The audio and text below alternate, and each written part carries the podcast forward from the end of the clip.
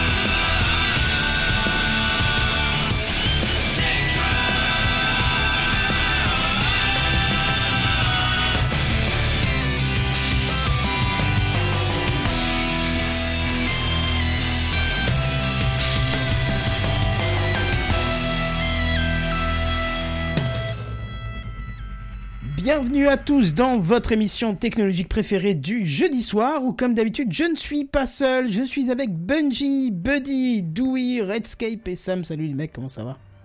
Bonsoir. Ça va bien? Bien et toi? Ça va et toi? Oui, écoute, oui, euh, bonne intro, tout va bien, on va faire une bonne émission, ça va être cool. J'avoue, c'est qui qui l'a écrit cette, euh, cette phrase d'accroche hein Ouais, écoutez, je vais pas dire, mais je vous remercie quand même. Euh, en, en toute modestie, je, ne vais pas donner mon nom, mais, euh, mais merci. Non, c'est vrai, c'est très très bien passé. J'ai eu un peu peur sur le Neil Young, mais c'était super. Bon, voilà, parfait. Non, non, vraiment, c'est pas mal, j'avoue. Mes respects. Bon, ça va, vous passez une bonne T'as semaine pas mis de petits pièges. Euh, ça va, ça va. J'irai euh, pas jusque-là. J'irai pas jusque-là non plus. Ok. Bon, bah ça, vous allez au moins passer un bon Mais jeudi si, soir, si, c'est le principal. Ah bah ouais. C'est ça. Avant qu'on ait lâché, merci. Normalement. Allez, ah, tu voulais de réaction? J'étais en train d'essayer de récupérer le côté gauche de, mes, de mon écoute de mon casque. Ça commence à devenir technique ici. J'ai même l'impression qu'il y a un son pourri en fait sur À l'enregistrement. chaque fois, tu dis que tu vas le changer cette, euh, cette La console. semaine prochaine, vous pouvez retrouver Kenton en train de faire des soudures euh, sur TechCraft. Franchement, En live. Ça sera peut-être un jour ça, ouais, parce que j'ai de plus en plus de soucis avec la console. Faudrait que je change toute la config, mais c'est du budget. Tu sais comment on demande pas d'argent à Ah ouais, personne. bah, avec nous, tout ce que euh, tu gagnes dans tes crafts, hein, quand même. Bah voilà, c'est ça. Les sponsors, euh, tout ça. oui, tu parles. Bref, on va passer à l'introduction. C'est l'introduction. Bon, on va essayer de faire vite aujourd'hui. Oh, tu parles, c'est encore un truc qui va durer des heures, ça. Ça va être un peu notre fil rouge euh, jusqu'au, je sais jamais les dates par cœur, jusqu'en avril, 16, mi-avril. 17 avril. Voilà, très bien. De toute façon, il Il paraît qu'il y a un jingle qui le dit, ouais. Exactement, il va le dire mieux que nous et c'est parti. Vous voulez écouter, découvrir et faire du podcast en live? Rendez-vous à Podren, les 16 et 17 avril 2022. Venez découvrir le festival du podcast. Entrée gratuite. Inscription, programme et bien plus encore sur podren.fr.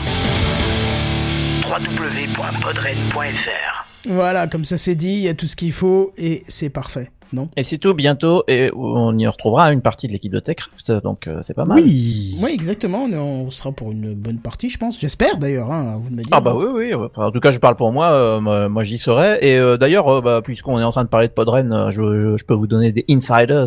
Ah oui, Euh, vas-y. Alors, rien de très intéressant, mais euh, si jamais vous êtes intéressé pendant le festival à donner un coup de main à l'organisation, euh, notamment le certi le- les contrôles de certificat de Covid à l'entrée, tout ça, ça risque de prendre pas mal de temps, donc ils ont besoin d'un tout petit peu de coup de main. Euh, ils ont fait un appel à l'aide sur Twitter auquel j'ai répondu, donc euh, potentiellement, alors euh, j'étais en contact avec eux de, juste avant l'émission. A priori, peut-être que le dimanche matin, c'est moi qui vais contrôler votre passe, machin truc. Euh, donc voilà, ça, se- ça sera rigolo euh, de donner un coup de main. Ouais, tu seras notre premier, premier euh, interlocuteur, si je puis dire. Voilà. Mais alors, c'est si vous rentrez le dimanche, parce que j'imagine que la, plus, la plupart euh, seront déjà rentrés le samedi, donc a priori, j'aurai pas grand-chose à faire si j'ai si je suis effectivement le dimanche, mais euh, mais on verra. Il y a, il y a toujours des choses à voir. J'espère qu'il y aura, j'espère qu'il y aura quand même du monde, euh, du, du, monde samedi soir, que je fasse pas mon truc devant une salle vide, quoi. Ah bah non, non, ça, de toute façon, il y aura du monde tout le temps. Mais c'est justement l'idée, c'est comme les gens rentrent et sortent. Je pense qu'ils veulent qu'il y ait Ouais. toujours quelqu'un à la porte. euh, Ouais. Donc on va faire une espèce de si c'est rotation. prévu, euh, tu sais, d'avoir des, des trucs euh, au poignet, genre. Je, je crois que c'est l'idée, c'est de, de contrôler les gens une fois et on leur met un petit bracelet euh, comme dans Mm. les festivals, les petits bracelets en papier. Mm, mm, Et puis euh, comme ça, on sait que le lendemain, quand ils reviennent avec le bracelet, on les recontrôle pas une deuxième fois, on sait qu'on les a donc autant dire que t'auras vraiment rien à faire le dimanche. A priori, ça devrait être peinard, mais Si t'es comme euh, ça, ouais, en effet. Mais en tout cas, voilà, ils sont en train de, avec toutes ces mesures gouvernementales qui, en plus, d'ici là, risquent d'évoluer. euh, ça peut être dans un sens comme dans l'autre. Ils ont besoin de coups de main. Et puis, euh, ne serait-ce que la logistique, euh, la popote, etc. Il y a toujours besoin d'aide partout. Donc, Ouais. si jamais vous êtes là-bas et que vous voulez donner un coup de main, n'hésitez pas. Est-ce qu'on peut se prononcer plus tard Ah, je, je pense, je pense. euh, de- ça, de toute façon, ils auront besoin d'aide jusqu'au dernier moment. On aura, on dira, tiens, toi qui es là, viens m'aider à porter la table. Ça, le coup de main de dernière seconde. Oui, bon, ça, il y a Mais- toujours, Il y a toujours ce Mais qu'il faut voilà. pour ça, quoi. Et puis, de toute façon, la communauté du podcast est assez sympathique. Donc, je pense qu'on est là pour s'aider les uns les autres. Exactement. Bon, bah très bien. Euh, donc ça, c'était pour l'introduction de Podren. Je vous propose qu'on passe aux news high-tech, si ça vous va. Yes. Euh, bah c'est Ouais, parti.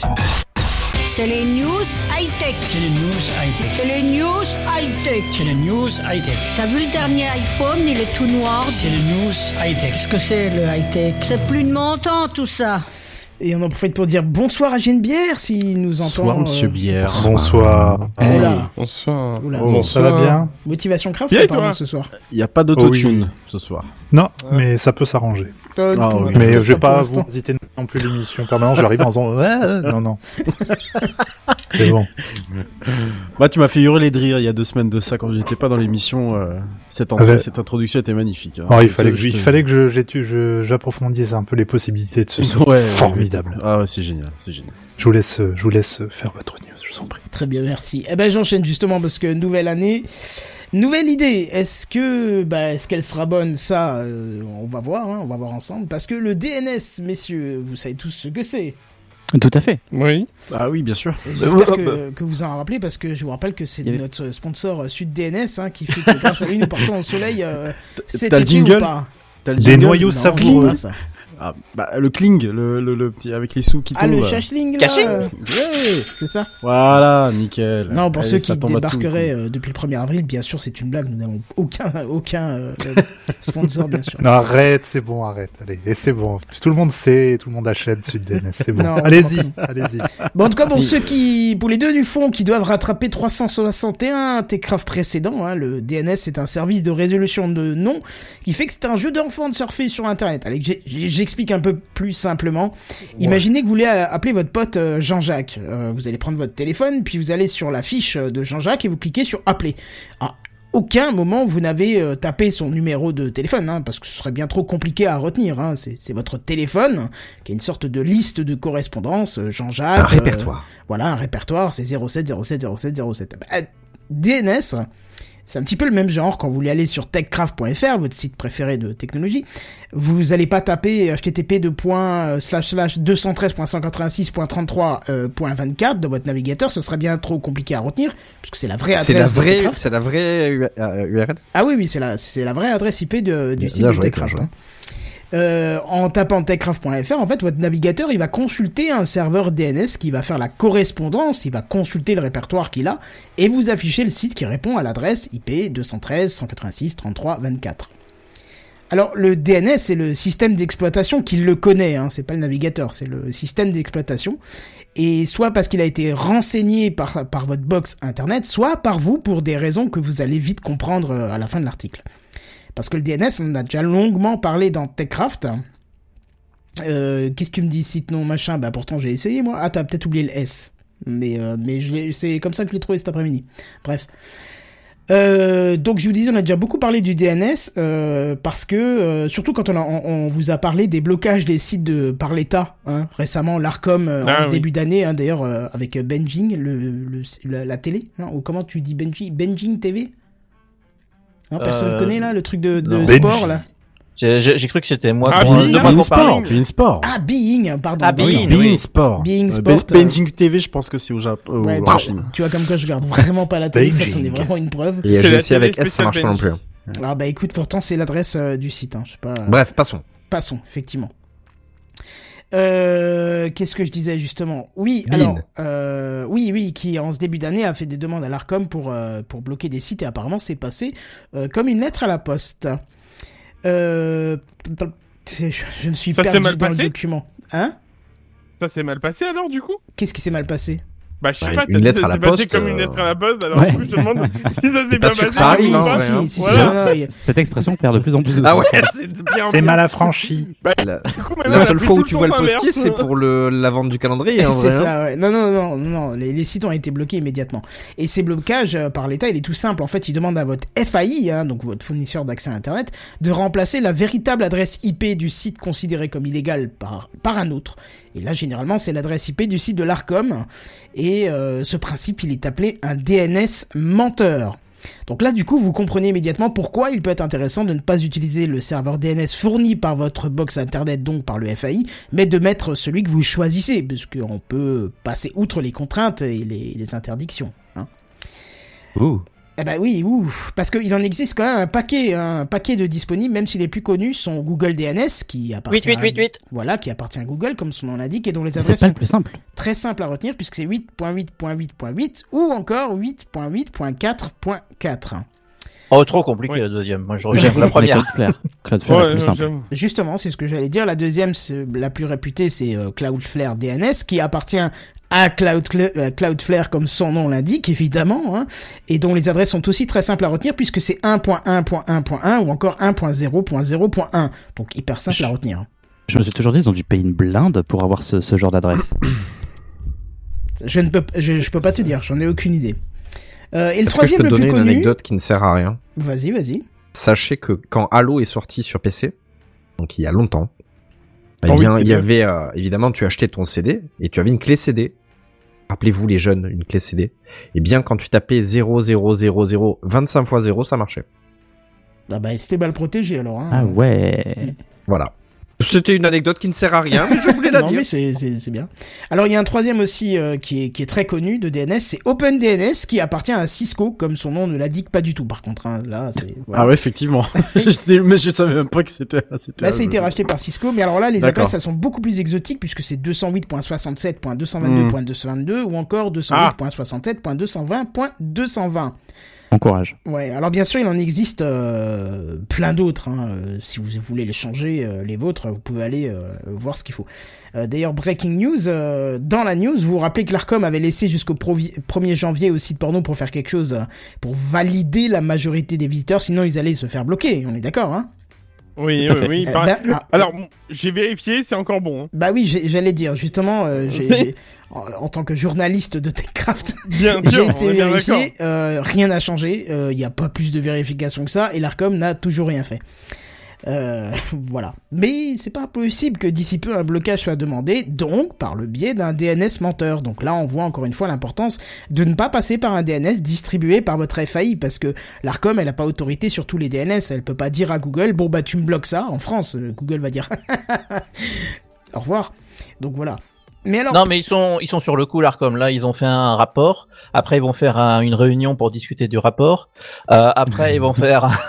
oui, non, mais c'est c'est vraiment ça, hein, honnêtement. bah, c'est ça, oui. Oui, oui, ça va encore durer. hein. Je, euh, euh, question con comme à chaque fois que j'interviens. Le, il y a Wish qui avait été euh, dé, des catalogues Déréférencé. Déréférencé, merci. ouais. Que des moteurs de recherche, pas des DNS. D'accord. Voilà. C'est ma question. Ouais, c'est un peu particulier. euh, la première étape, c'était le déréférencement.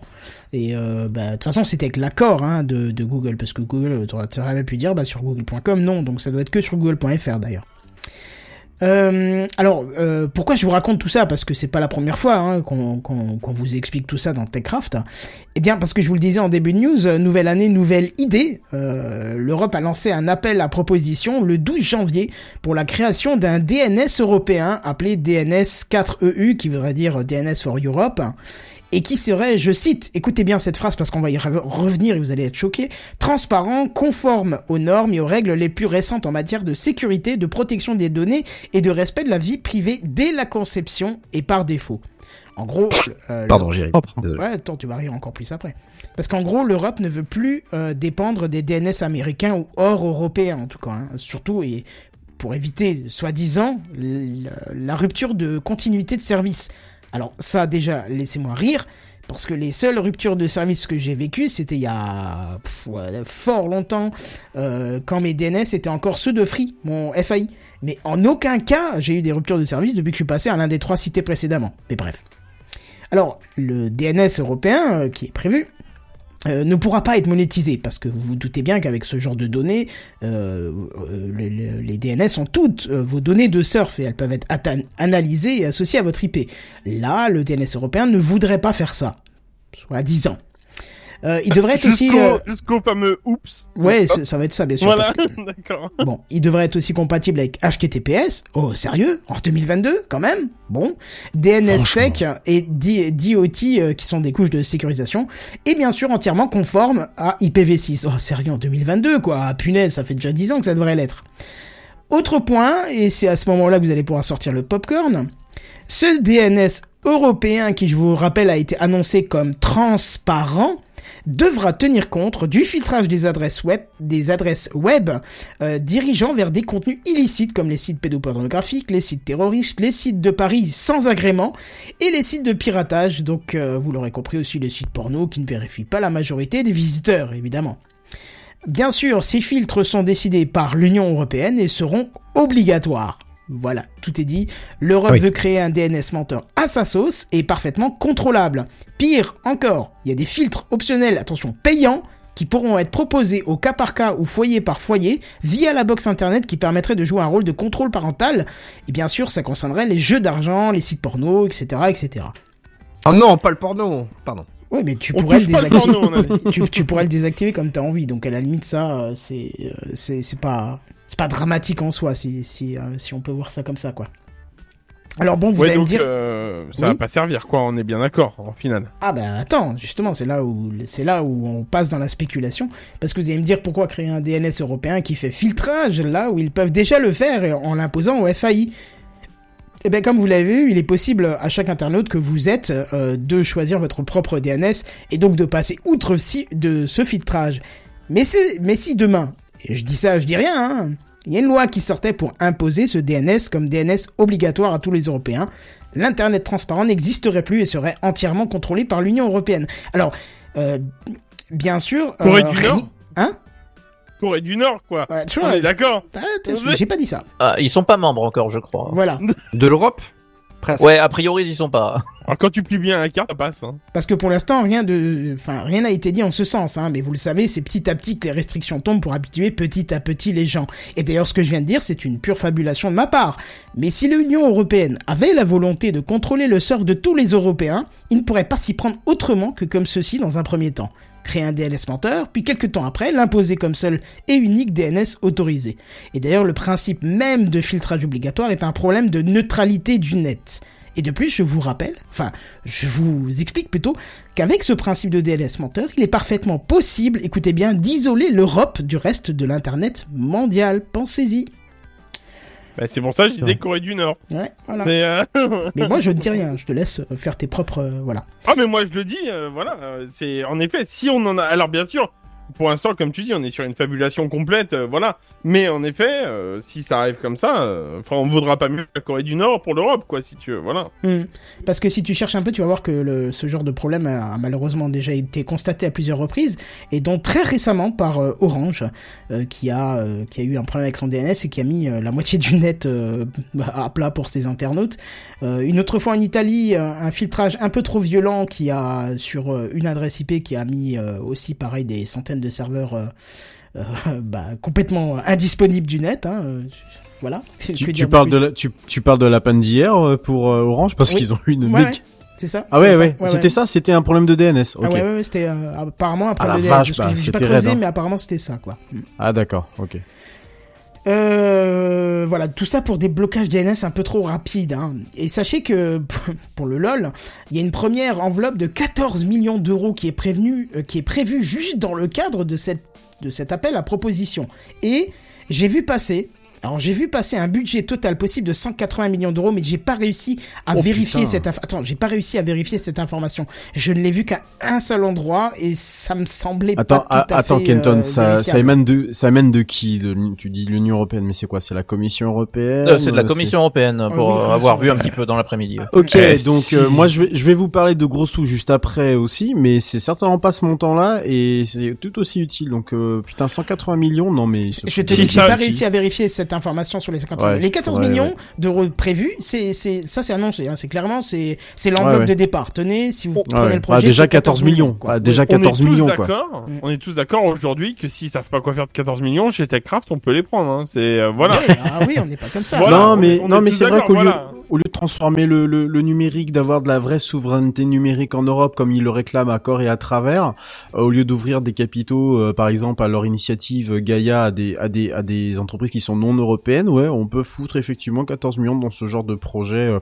qui est comme tu le dis clairement, enfin comme tu dis ou comme le laisse entrevoir euh, ta, ta chronique clairement une sorte de de, de, de filtrage hein, de enfin pas de filtrage de, de filtrage de la population quoi. Enfin en tout cas on voilà on, on, on te dit euh, non non mais c'est pour vous mais oui bon au final derrière on sait très bien quelle est la, la finalité Bah, dire Non, transparent en disant il euh, faut que ça puisse être filtré et que ce sera obligatoire, Oui. ça peut plus être transparent, Oui. quoi. hein. bah non non non évidemment Et la neutralité du net, euh, on chie dessus depuis quelques temps Oh. quand même, mais là, euh, Oui. c'est même plus, voilà. Mais on c'est- est plus, ah, et on est plus à ça près hein. C'est ça que je trouve assez fascinant parce que c'est une, une annonce de, de la Commission européenne effectivement de, de, de vouloir faire ce DNS et ça a l'air d'aller à l'encontre de, de la Cour de justice de l'Union européenne qui récemment avait justement euh, reconsacré euh, la, la neutralité du net dans je sais plus quel Oui. Et Oui. ça s'était passé dans la presse c'était en fin d'année euh, dernière oui, quelque chose oui, comme ça. oui, oui, je me souviens de ce truc là Et, et donc, on, enfin, bon, c'est un peu l'histoire de l'Union européenne, c'est un, un gros merdier avec plein d'institutions qui sont indépendantes les unes des autres. Et je, je- j'imagine totalement le, la, la Cour de justice de l'Union européenne s'attaquer à la Commission européenne parce qu'ils sont pas d'accord avec leurs principes. Enfin, ça va être un gros bazar. J'ai beaucoup de mal à voir l'application de, de là où on est hein, pour ouais, l'instant. ouais. Ouais, je pense qu'on va en parler euh, plusieurs fois dans l'année. euh.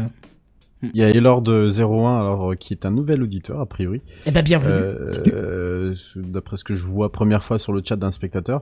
14 millions, j'espère que les bails seront bien retombés. Oui, c'est un truc d'informaticien. Euh, T'imagines avec 14 millions d'euros combien de crypto-monnaies Jacques et Michel tu peux acheter oui. Ah Bah, non, tu- on parle ah, pas de ce truc J'ai vérifié, on ne l'a pas dans le conducteur, donc Bah, je peux en parler. Tu peux me mettre en news en bref dans ce cas-là. Non, Ouais, c'est voilà, bon, ouais, ça suffit. ouais. Ouais, c'est ça drôle. suffit. Oui. Bon, bref, Ouais. voilà. Et La semaine prochaine, peut-être, quand Qu'est-ce que vous en pensez un petit peu de cette proposition de faire un DNS européen complètement filtré et bien sûr euh, complètement contrôlé par, euh, par l'Union européenne? C'est de la merde. Voilà, Oui, ok. merci. J'ai pas du Jean Birkoff, mais ça correspond bien. Bah oui, c'est de la... Enfin, euh, non Non Bah, moi, pour ma part, je répondrai en, en deux phases. Avoir un DNS public de l'Union européenne, très bonne idée à mon sens. Euh, ça, Un DNS qui est pas géré par des boîtes privées, qui est pas géré par des Américains, très bonne idée.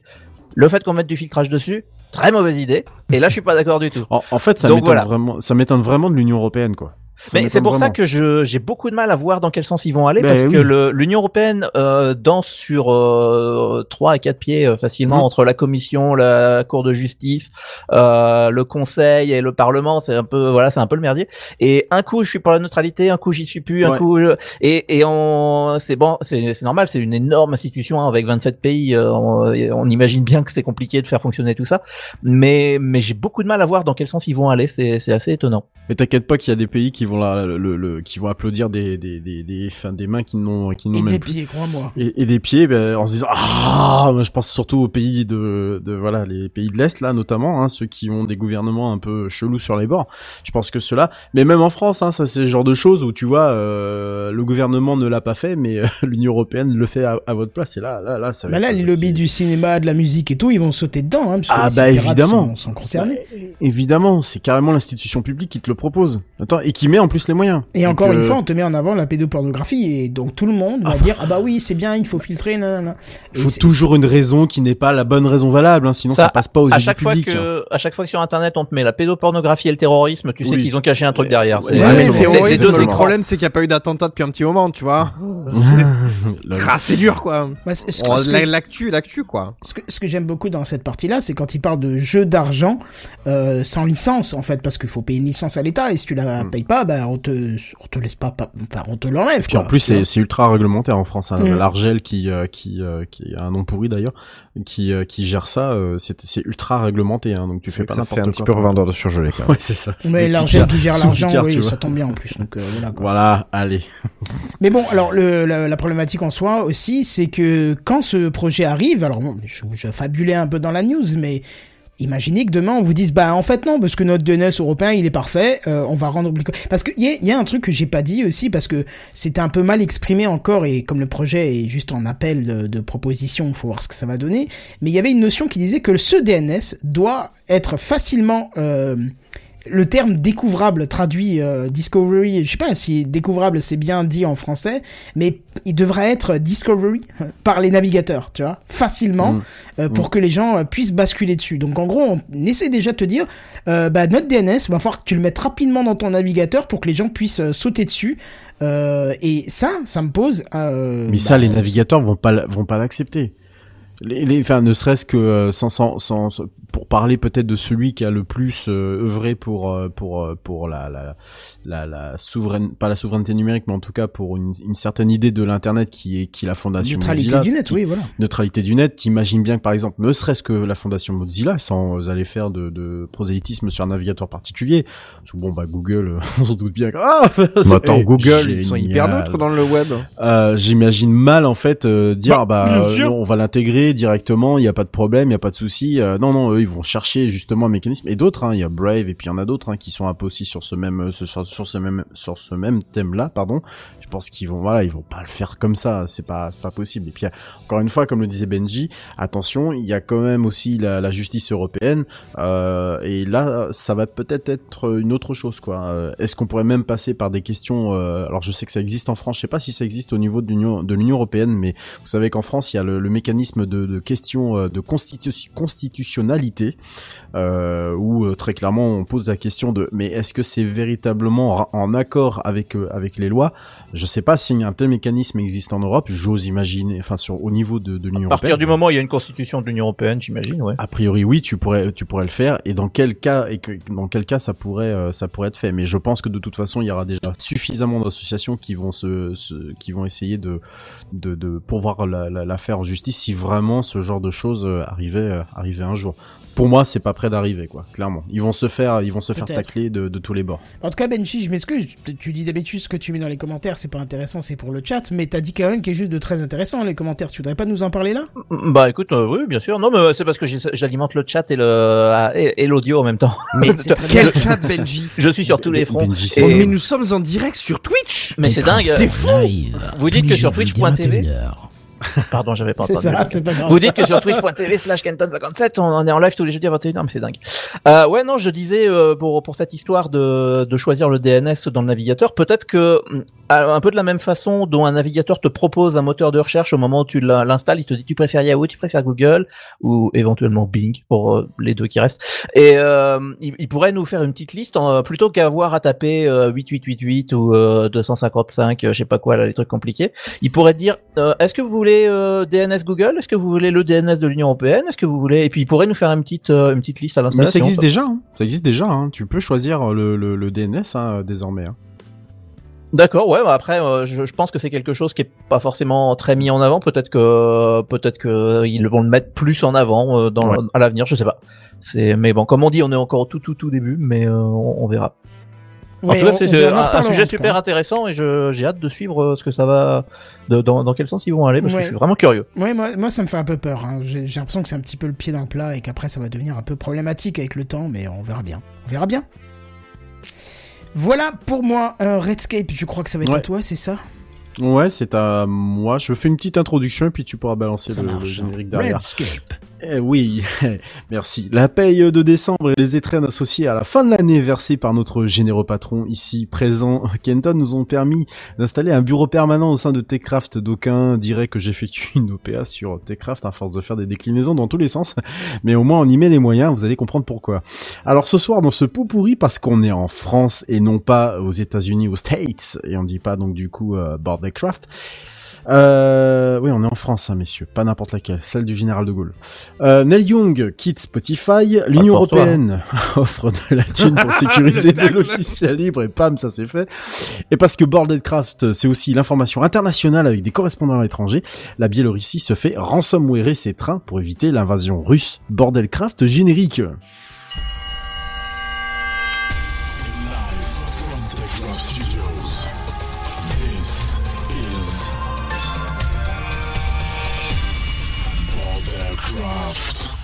Il y a de plus en plus de budget dans cette, dans Ah, cette il y a- émission, ah, ça budget. Je trouve ça dingue. Depuis qu'on a des sponsors, c'est fou. Merci SudDNS. Bientôt des Tesla pour tout le monde, hein, c'est, euh, voilà, c'est. Oui, d'ailleurs, moi, ça, ça- m'inspire presque une question sur le côté traîne. Là, c'est quoi cette histoire? Je suis pas au courant. Ah, aurais-je mis les, les pieds dans le, les pieds dans le plat? Je ne sais on pas. va faut parler du sujet après, et puis je traîne et je traîne. Euh, non, ça passe pas. Pardon. Ouais, non, non, vas-y. Alors, euh, première news, comme quoi les papis du rock ne finissent pas tous comme des vieux croutons. Bah, c'est avec cette formule que j'ai trouvée sur Twitter cette semaine que débute cette première news, où Neil Young a, pon- a posé pardon un ultimatum envers Spotify. Ça sera lui ou les antivax. Et géant scandinave du streaming a tranché. Ça sera antivax au menu de ce soir. Alors Neil Young, hein, vous connaissez très certainement, hein, je vous ferai pas l'offense de vous refaire sa fiche Wikipédia. En tout cas, le rocker de 76 ans était très remonté envers Spotify puisqu'il avait menacé le 24 janvier dernier de quitter la plateforme de streaming. En cause, le fait que Spotify, désormais hébergeur de podcasts comme vous le savez, on en a souvent parlé ici, fait son beurre sur un podcast de Joe Rogan, The Joe Rogan Experience, qui compte à son, à, à l'heure où je vous parle, plus de 1760 épisodes et écouté par environ 11 millions de personnes et surtout hébergé en exclusivité par Spotify depuis septembre 2020. D'ailleurs, petit coup de gueule, euh, j'en ai marre des podcasts qui sont en exclusivité sur euh, Spotify. J'ai voulu que en ça s'appelle plus écouter. du podcast du coup puisqu'il n'y a pas des RSS. Bah non, euh, voilà. non effectivement, je- j'en ai, je- j'ai voulu en écouter un là qui était présenté euh, sur euh, sur sur France Inter euh, la semaine dernière et je l'ai pas trouvé. Et puis euh, en réécoutant exclusivité Spotify, je suis désolé mais voilà, je peux plus. On est d'accord, c'est mal. Euh, voilà. Quel est, mais quel est du coup le problème de, de ce podcast, de ce Joe Rogan Experience? Alors, il est juste accusé de mettre en avant des idées complotistes et notamment des prises de position plus que douteuses concernant la vaccination, au point que des médecins, plus de 200 à ce jour, se sont émus et ont écrit une lettre ouverte à la plateforme suédoise indiquant qu'un épisode en particulier, le 1557e, hein, vous noterez la précision, promeut et là ça, c'est mon navigateur qui a fait de, qui a fait de la merde, promeut des théories du complot sans fondement, et que ce podcast avait un passif inquiétant de diffusion de fausses informations, en particulier concernant la pandémie mondiale de Covid-19. Ce que Neil Young a aussi visiblement du mal à accepter, puisqu'il a fait la promesse de retirer tous ses morceaux, et devinez quoi? Bah il l'a fait. voilà, du coup, euh, Voilà, terminé. c'est fait. Ça, c'est fait. Euh, le chiffre Chiffre de... Young, c'est cool. Le chiffre, oui, le chiffre de la part d'écoute étant quand même de 60%, 60% de ce que de ce que les de de, de des, titres qui sont de, de, Neil Young qui sont écoutés sur toutes plateformes confondues viennent quand même de Spotify. Hein, donc c'est vraiment le, mec est sans compromis, c'est euh, tac, allez hop, je me barre. Euh, donc c'est même ce matin même, en tout cas, qu'a été constaté que les morceaux ont été enlevés, avec même le soutien de Warner, sa maison de disques. Qui est, bon, même si effectivement il s'assoit sur un gros tas de dollars, bah, tant pis pour eux, comme dirait l'autre. Euh, bon, on pourrait presque dire un bel exemple d'intégrité hein, ou une bonne pub pour lui, hein, euh, c'est selon les camps. Mais en tout cas, si un gros musicien comme lui décide ce genre de choses, il ne serait quand même pas étonnant de voir d'autres artistes faire de même. Spotify 0, Neil Young 1. Mais surtout que ça renforce, je trouve, le, le, le comment, le, la parole Capital de dire n'allez pas sur euh, Mm. Spotify, surtout en exclusivité, hein, puisqu'au Ouais. final, tu vois, bah ils ont, euh, bah ils ont le coup près sur ce que tu dis, en fait, donc c'est pas une bonne Exactement. idée. Il y a plus de liberté de ton et c'est un problème. Alors je suis pas du tout d'accord avec le complotisme, hein, mais chacun a le droit de dire ce qu'il a envie. Enfin, en tout cas, euh, que quelqu'un d'autre décide pour toi, je suis pas d'accord. On, pourrait dire ça, oui, effectivement, on, on- on se rattache toujours au débat de la neutralité des réseaux, enfin, en tout cas des réseaux, des, des, des- des contenus, pardon, euh, qui sont appliqués par les, les, les plateformes, qui soient du coup de musique, hein, puisque euh, je sais pas si vous vous souvenez, mais il y a quelques années de ça, euh, Spotify avait, avait avait commencé déjà aussi un peu ce genre de manœuvre, avait retiré notamment des, des, des morceaux de R. Kelly, ce chanteur de, de R&B, le fameux I Believe I Can Fly, I Believe I Can Touch the Sky, euh, qui était accusé pas le Sky qui la notamment. touch apparemment. Donc, euh, Ah non non non, il a il a il, Il voilà, believe I can il a- stay il a- in prison. hein. il a touch autre chose. Il est en prison. Ah oui, il est en prison. Il a été jugé. tout ça, il a été jugé coupable. Tout Ouais. le bordel, c'est bon, c'est terminé pour lui. Hein. Et euh, rien, pour euh, pour euh, pour des, des, des pour du, du de l'attouchement sexuel ou des, du harcèlement, je sais plus c'était pourquoi. Mais en tout cas, ça touchait à ce à ce genre de choses. Et donc C'est un peu leur Jean-Luc Lahaye, quoi. Voilà. Voilà, c'est ça. Bon, voilà. Euh, merci pour cette précision, Monsieur Bière. Et, et donc, du coup, ils avaient déjà commencé à faire ce genre de choses-là. Bon. Rassurez-vous, pour les gens qui écoutent Ne- Neil Young, dont je, je fais personnellement euh, partie, évidemment, vous pouvez l'écouter sur d'autres plateformes. Il le précise lui-même, Apple Music, Amazon, etc., etc. Alors, deuxième news de ce, de, de ce pot pourri, euh, il serait temps de voir le logiciel libre comme une force. Loin de moi l'idée de faire de ce bordel de l'info avec des moyens colossaux une tribune politique, mais sachez que l'Union Européenne, vous savez, l'organisme dont on vient de parler il y a quelques Oui, minutes oui, de ça oui. avec Canton, va accorder un peu, un peu d'argent à l'amélioration de la sécurité dans des logiciels libres très connus. Et la Commission européenne va mettre la main au portefeuille, puis, au portefeuille pardon, puisqu'elle a annoncé avoir mis en place un programme de chasse aux bugs ciblant des logiciels libres très utilisés au sein des services publics de l'Union européenne. Financé à hauteur de 200 000 euros, ce programme va permettre, merci, euh, on remercie SudDNS, va permettre de se focaliser sur cinq logiciels, LibreOffice que vous connaissez tous, hein, la suite bureautique, Mastodon, le Twitter du fait divers, hein, le, le- Twitter décentralisé, Odoo qui est un CRM à vocation essentiellement commerciale, CryptPad qui permet le partage et la collaboration en temps réel sur des documents, et Leos servant à l'élaboration des lois.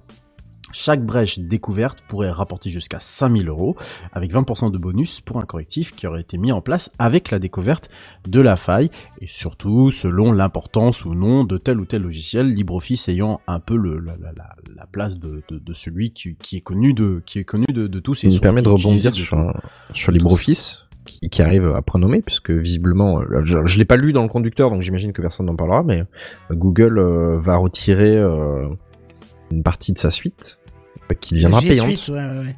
Et Ouais, ça, G ça, d'un point de vue purement personnel, c'est problématique pour moi, ouais. Ouais, là, j'ai suite. Oui, Bah, mais ça c'est. Peut-être même oui, pour Techcraft, hein, j'ai pas lu le- toutes les conditions, mais comme on Hmm. bosse dessus, euh, c'est peut-être possible qu'on On vous en, on vous en parlera peut-être. Eh euh, ben, il y a plein d'alternatives, voilà. Voilà, Euh, mais et- c'est vrai que c'était quand même très pratique. Oui, tout à fait. Mais c'est un géant du numérique et il est privé, il fait ce qu'il veut malheureusement. Évidemment, les gros amerlocs, oui, désolé, je fais dans l'anti-américanisme américanisme primaire. Lâche de bons gros billets bien gras dès qu'il s'agit de failles dans des logiciels, hein, bien que certains semblent frileux. Coucou Apple, Hein, j'en avais déjà parlé dans cette émission. Euh, donc évidemment, les primes sont certainement beaucoup, beaucoup, beaucoup moins élevées que nos amis américains. Bisous. Ça n'est pas la première fois que l'Union Européenne fait ce geste, hein, puisqu'un programme similaire avait déjà été mis en place en 2019 avec des logiciels que vous connaissez aussi tous, hein, cette euh, 7zip, FileZilla qui passe Notepad++ et VLC. Bien sûr, tout cela est mis en exergue, par le fait que le logiciel libre se questionne beaucoup sur son financement. hein. Rappelez-vous, hein, je vous en parlais la semaine dernière de ce développeur qui avait pété un câble. Euh, mais on ne peut que se féliciter de la mise en place d'un tel programme, encore plus quand il s'agit d'une institution publique telle que l'Europe, bien que évidemment euh, elle fasse caca ailleurs. hein. Parce que oui, avoir un code ouvert c'est bien, mais avoir un code clean sans faille et pouvant être installé en masse sans que ça plante, c'est important aussi. Et Dieu sait que nombre de ces logiciels souffrent d'une image presque pathétique de c'est moche et ça ne marche pas. Je sais, hein, il reste du chemin à parcourir, mais comme dit nos amis de Framasoft, le chemin est long, mais la route est libre. Troisième et dernière news, et pas des moindres, on achève bien les trains. En utilisant pour une fois de manière efficace les ransomware. Bah ouais, figurez-vous que en fait ils servent à quelque chose. Loin de moi l'idée de faire de ce bordel de l'info avec des moyens colossaux une tribune politique, hein, bis repetita. Mais vous le savez peut-être, hein, en ce moment, la Russie est en train de sérieusement se secouer les fesses du côté de l'Ukraine.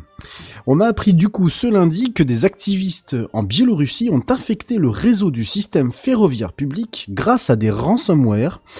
et euh, menace de et de surtout ne fournirait pas de clé de déchiffrement si le président de la Biélorussie, Alexander Loukachenko, cessait d'aider les troupes russes avant une invasion de l'Ukraine par ceux-ci.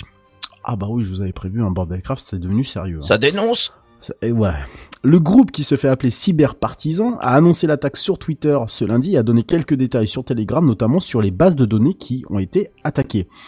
Le but est de cibler des entités très spécifiques et des entreprises publiques dans le but du coup de faire pression sur le gouvernement biélorusse pour empêcher les troupes russes d'entrer euh, dans le pays, pour utiliser en fait la Biélorussie euh, et acheminer en fait des, des éléments vers l'Ukraine, mais également pour libérer des prisonniers politiques, parce que vous le savez, en Biélorussie, c'est quand même pas si simple que ça. La cyberattaque bien ciblée a perturbé déjà la billetterie euh, et également la, la, la- les, les horaires et la programmation des trains, et, mais aussi carrément les trains de marchandises, ce qui est quand même beaucoup plus euh, beaucoup plus Voilà, euh, oui. problématique. Ouais. Euh, la Russie a envoyé du matériel militaire en fait et du personnel par le chemin de fer en, en Biélorussie qui partage du coup, vous l'aurez compris, une, une frontière avec l'Ukraine. Je dis ça pour les deux, deux, deux au fond qui ne connaissent pas euh, la géographie. Le, euh, alors un groupe de cheminots euh, biélorusses qui s'appelle le Bell ZHD Live. Voilà, euh, qui suit l'activité euh, du chemin de fer, a déclaré que 33 trains militaires russes chargés de matériel et de troupes étaient arrivés en Biélorussie pour des exercices stratégiques. Donc euh, voilà, la Russie est carrément chez elle en Biélorussie. hein.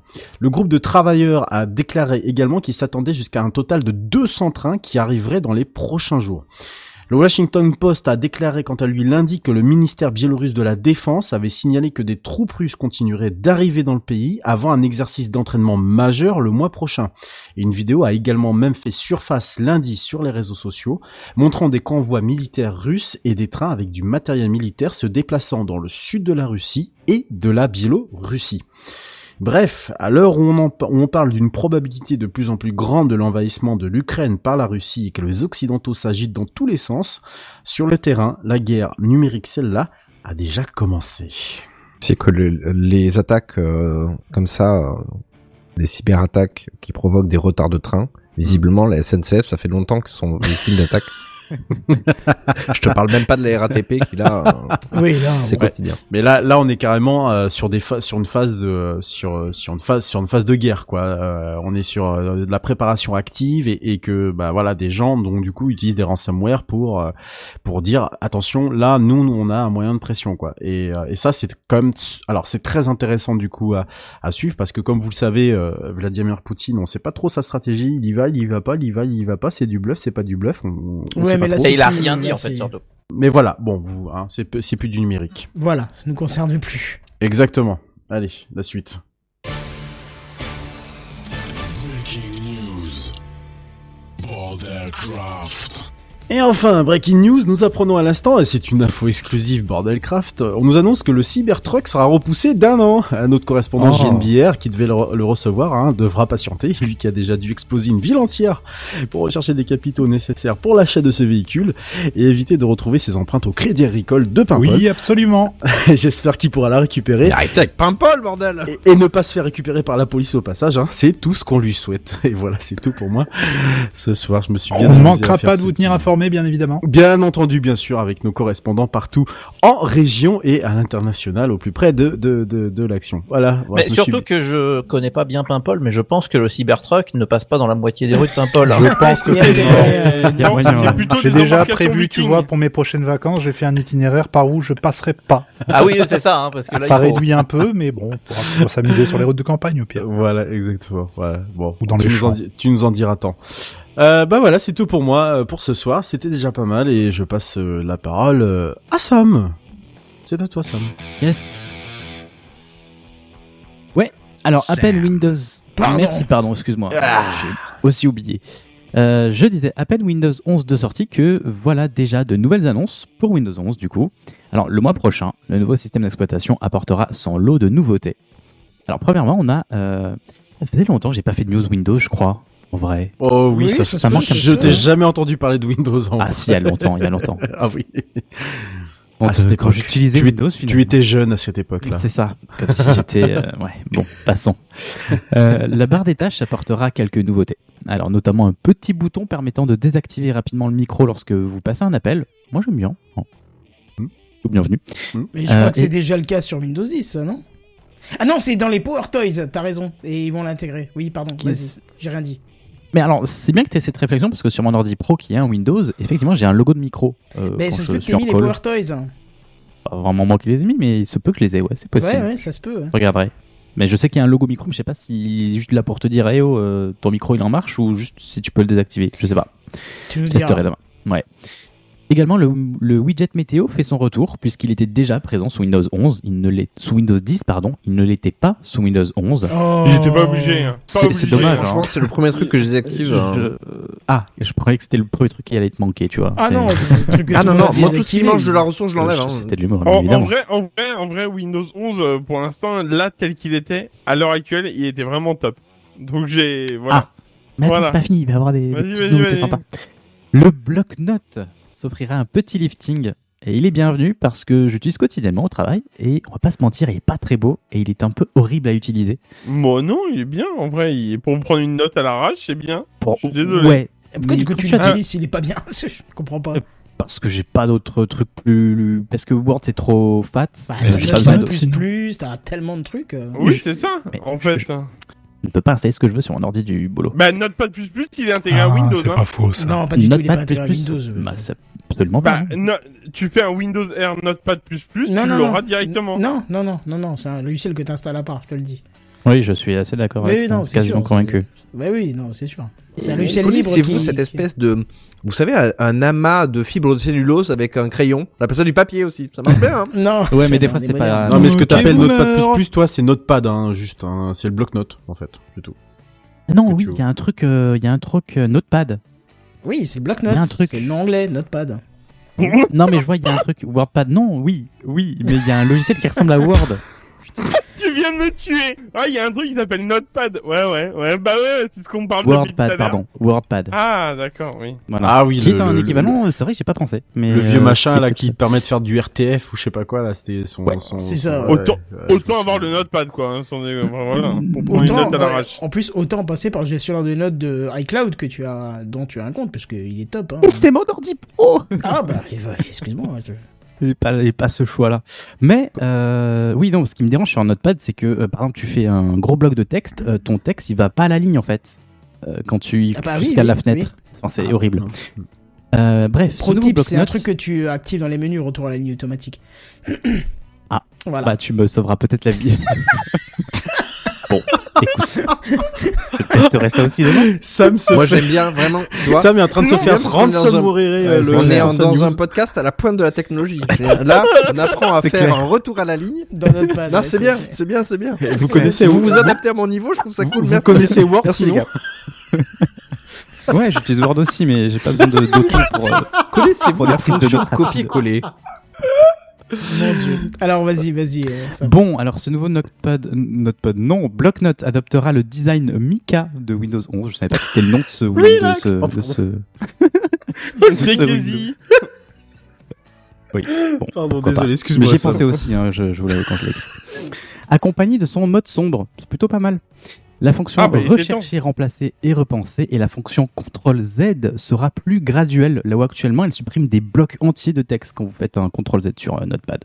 Je sais pas si euh, vous l'utilisez, non. Non, non, non. Non. non. Ouais, je suis le seul. C'est un peu comme Rakuten finalement, je suis le Euh, seul. non mais est-ce que est-ce que t'as vu quelque part qui je sais pas est-ce qu'il euh, est-ce qu'il va supporter le Markdown par exemple qui est juste le, le minima à mon, à mon sens Je pense pas que ça soit. C'est c'est pas l'intérêt Le Markdown, c'est quoi? C'est la colorisation des Non, c'est une, c'est une espèce de, c'est une, non, c'est une espèce de, de langage en fait très très très très euh, léger entre guillemets de balisage où tu peux euh, très rapidement en fait mettre en forme, euh, qui est très très utilisé aujourd'hui dans trois quarts des, des soit dans les commentaires de, de sites ou alors même dans des logiciels de prise de WordPress que tu connais bien, hein, c'est du Markdown euh, derrière. Ouais, ouais, par exemple, ouais, WordPress, voilà, tu vois. Donc, Ah oui, euh, les fameux euh, codes euh, en crochet là. C'est ça. Ouais, t'as ça, euh, par exemple, pour mettre un, texte en gras, t'as étoile, étoile de chaque côté, t'as un texte en gras, tu vois. C'est du balisage très pense- léger. Hein. Ouais, je pense pas que C'est hérité du HTML, mais du coup, c'est dommage, tu vois, de faire preuve de modernité et puis de pas mettre ça en place, quoi. Bah, on verra peut-être que c'est le cas, Oui, mais j'ai peut-être, j'ai oui, pas oui, j'ai pas vu euh, ça passer en tout cas. Mm, mm. Il y a Groove Music. Pardon. Je vais mettre une transition, mais c'était dix fois trop fort, pardon. Excuse-moi. Oui, pourquoi en fait? C'est gentil, hein, Non mais Sam se fait vraiment ransom, ransomwareiser C'est clair. sa, sa, sa, news.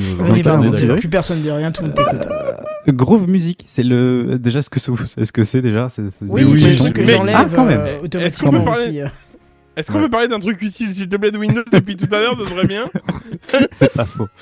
Euh, Groove Music, c'est le player audio de Windows 10 et bien il disparaît sur Windows 11 euh, le prochain Eh ben ouais, Windows bonne 11 pour laisser de nouveau place. Non, la bonne nouvelle, attends, attends, pour laisser de nouveau place au Windows Media Player. Oh, mais c'est pas vrai Connaissez-vous ce logiciel VLC C'est une découverte que j'ai fait cette semaine.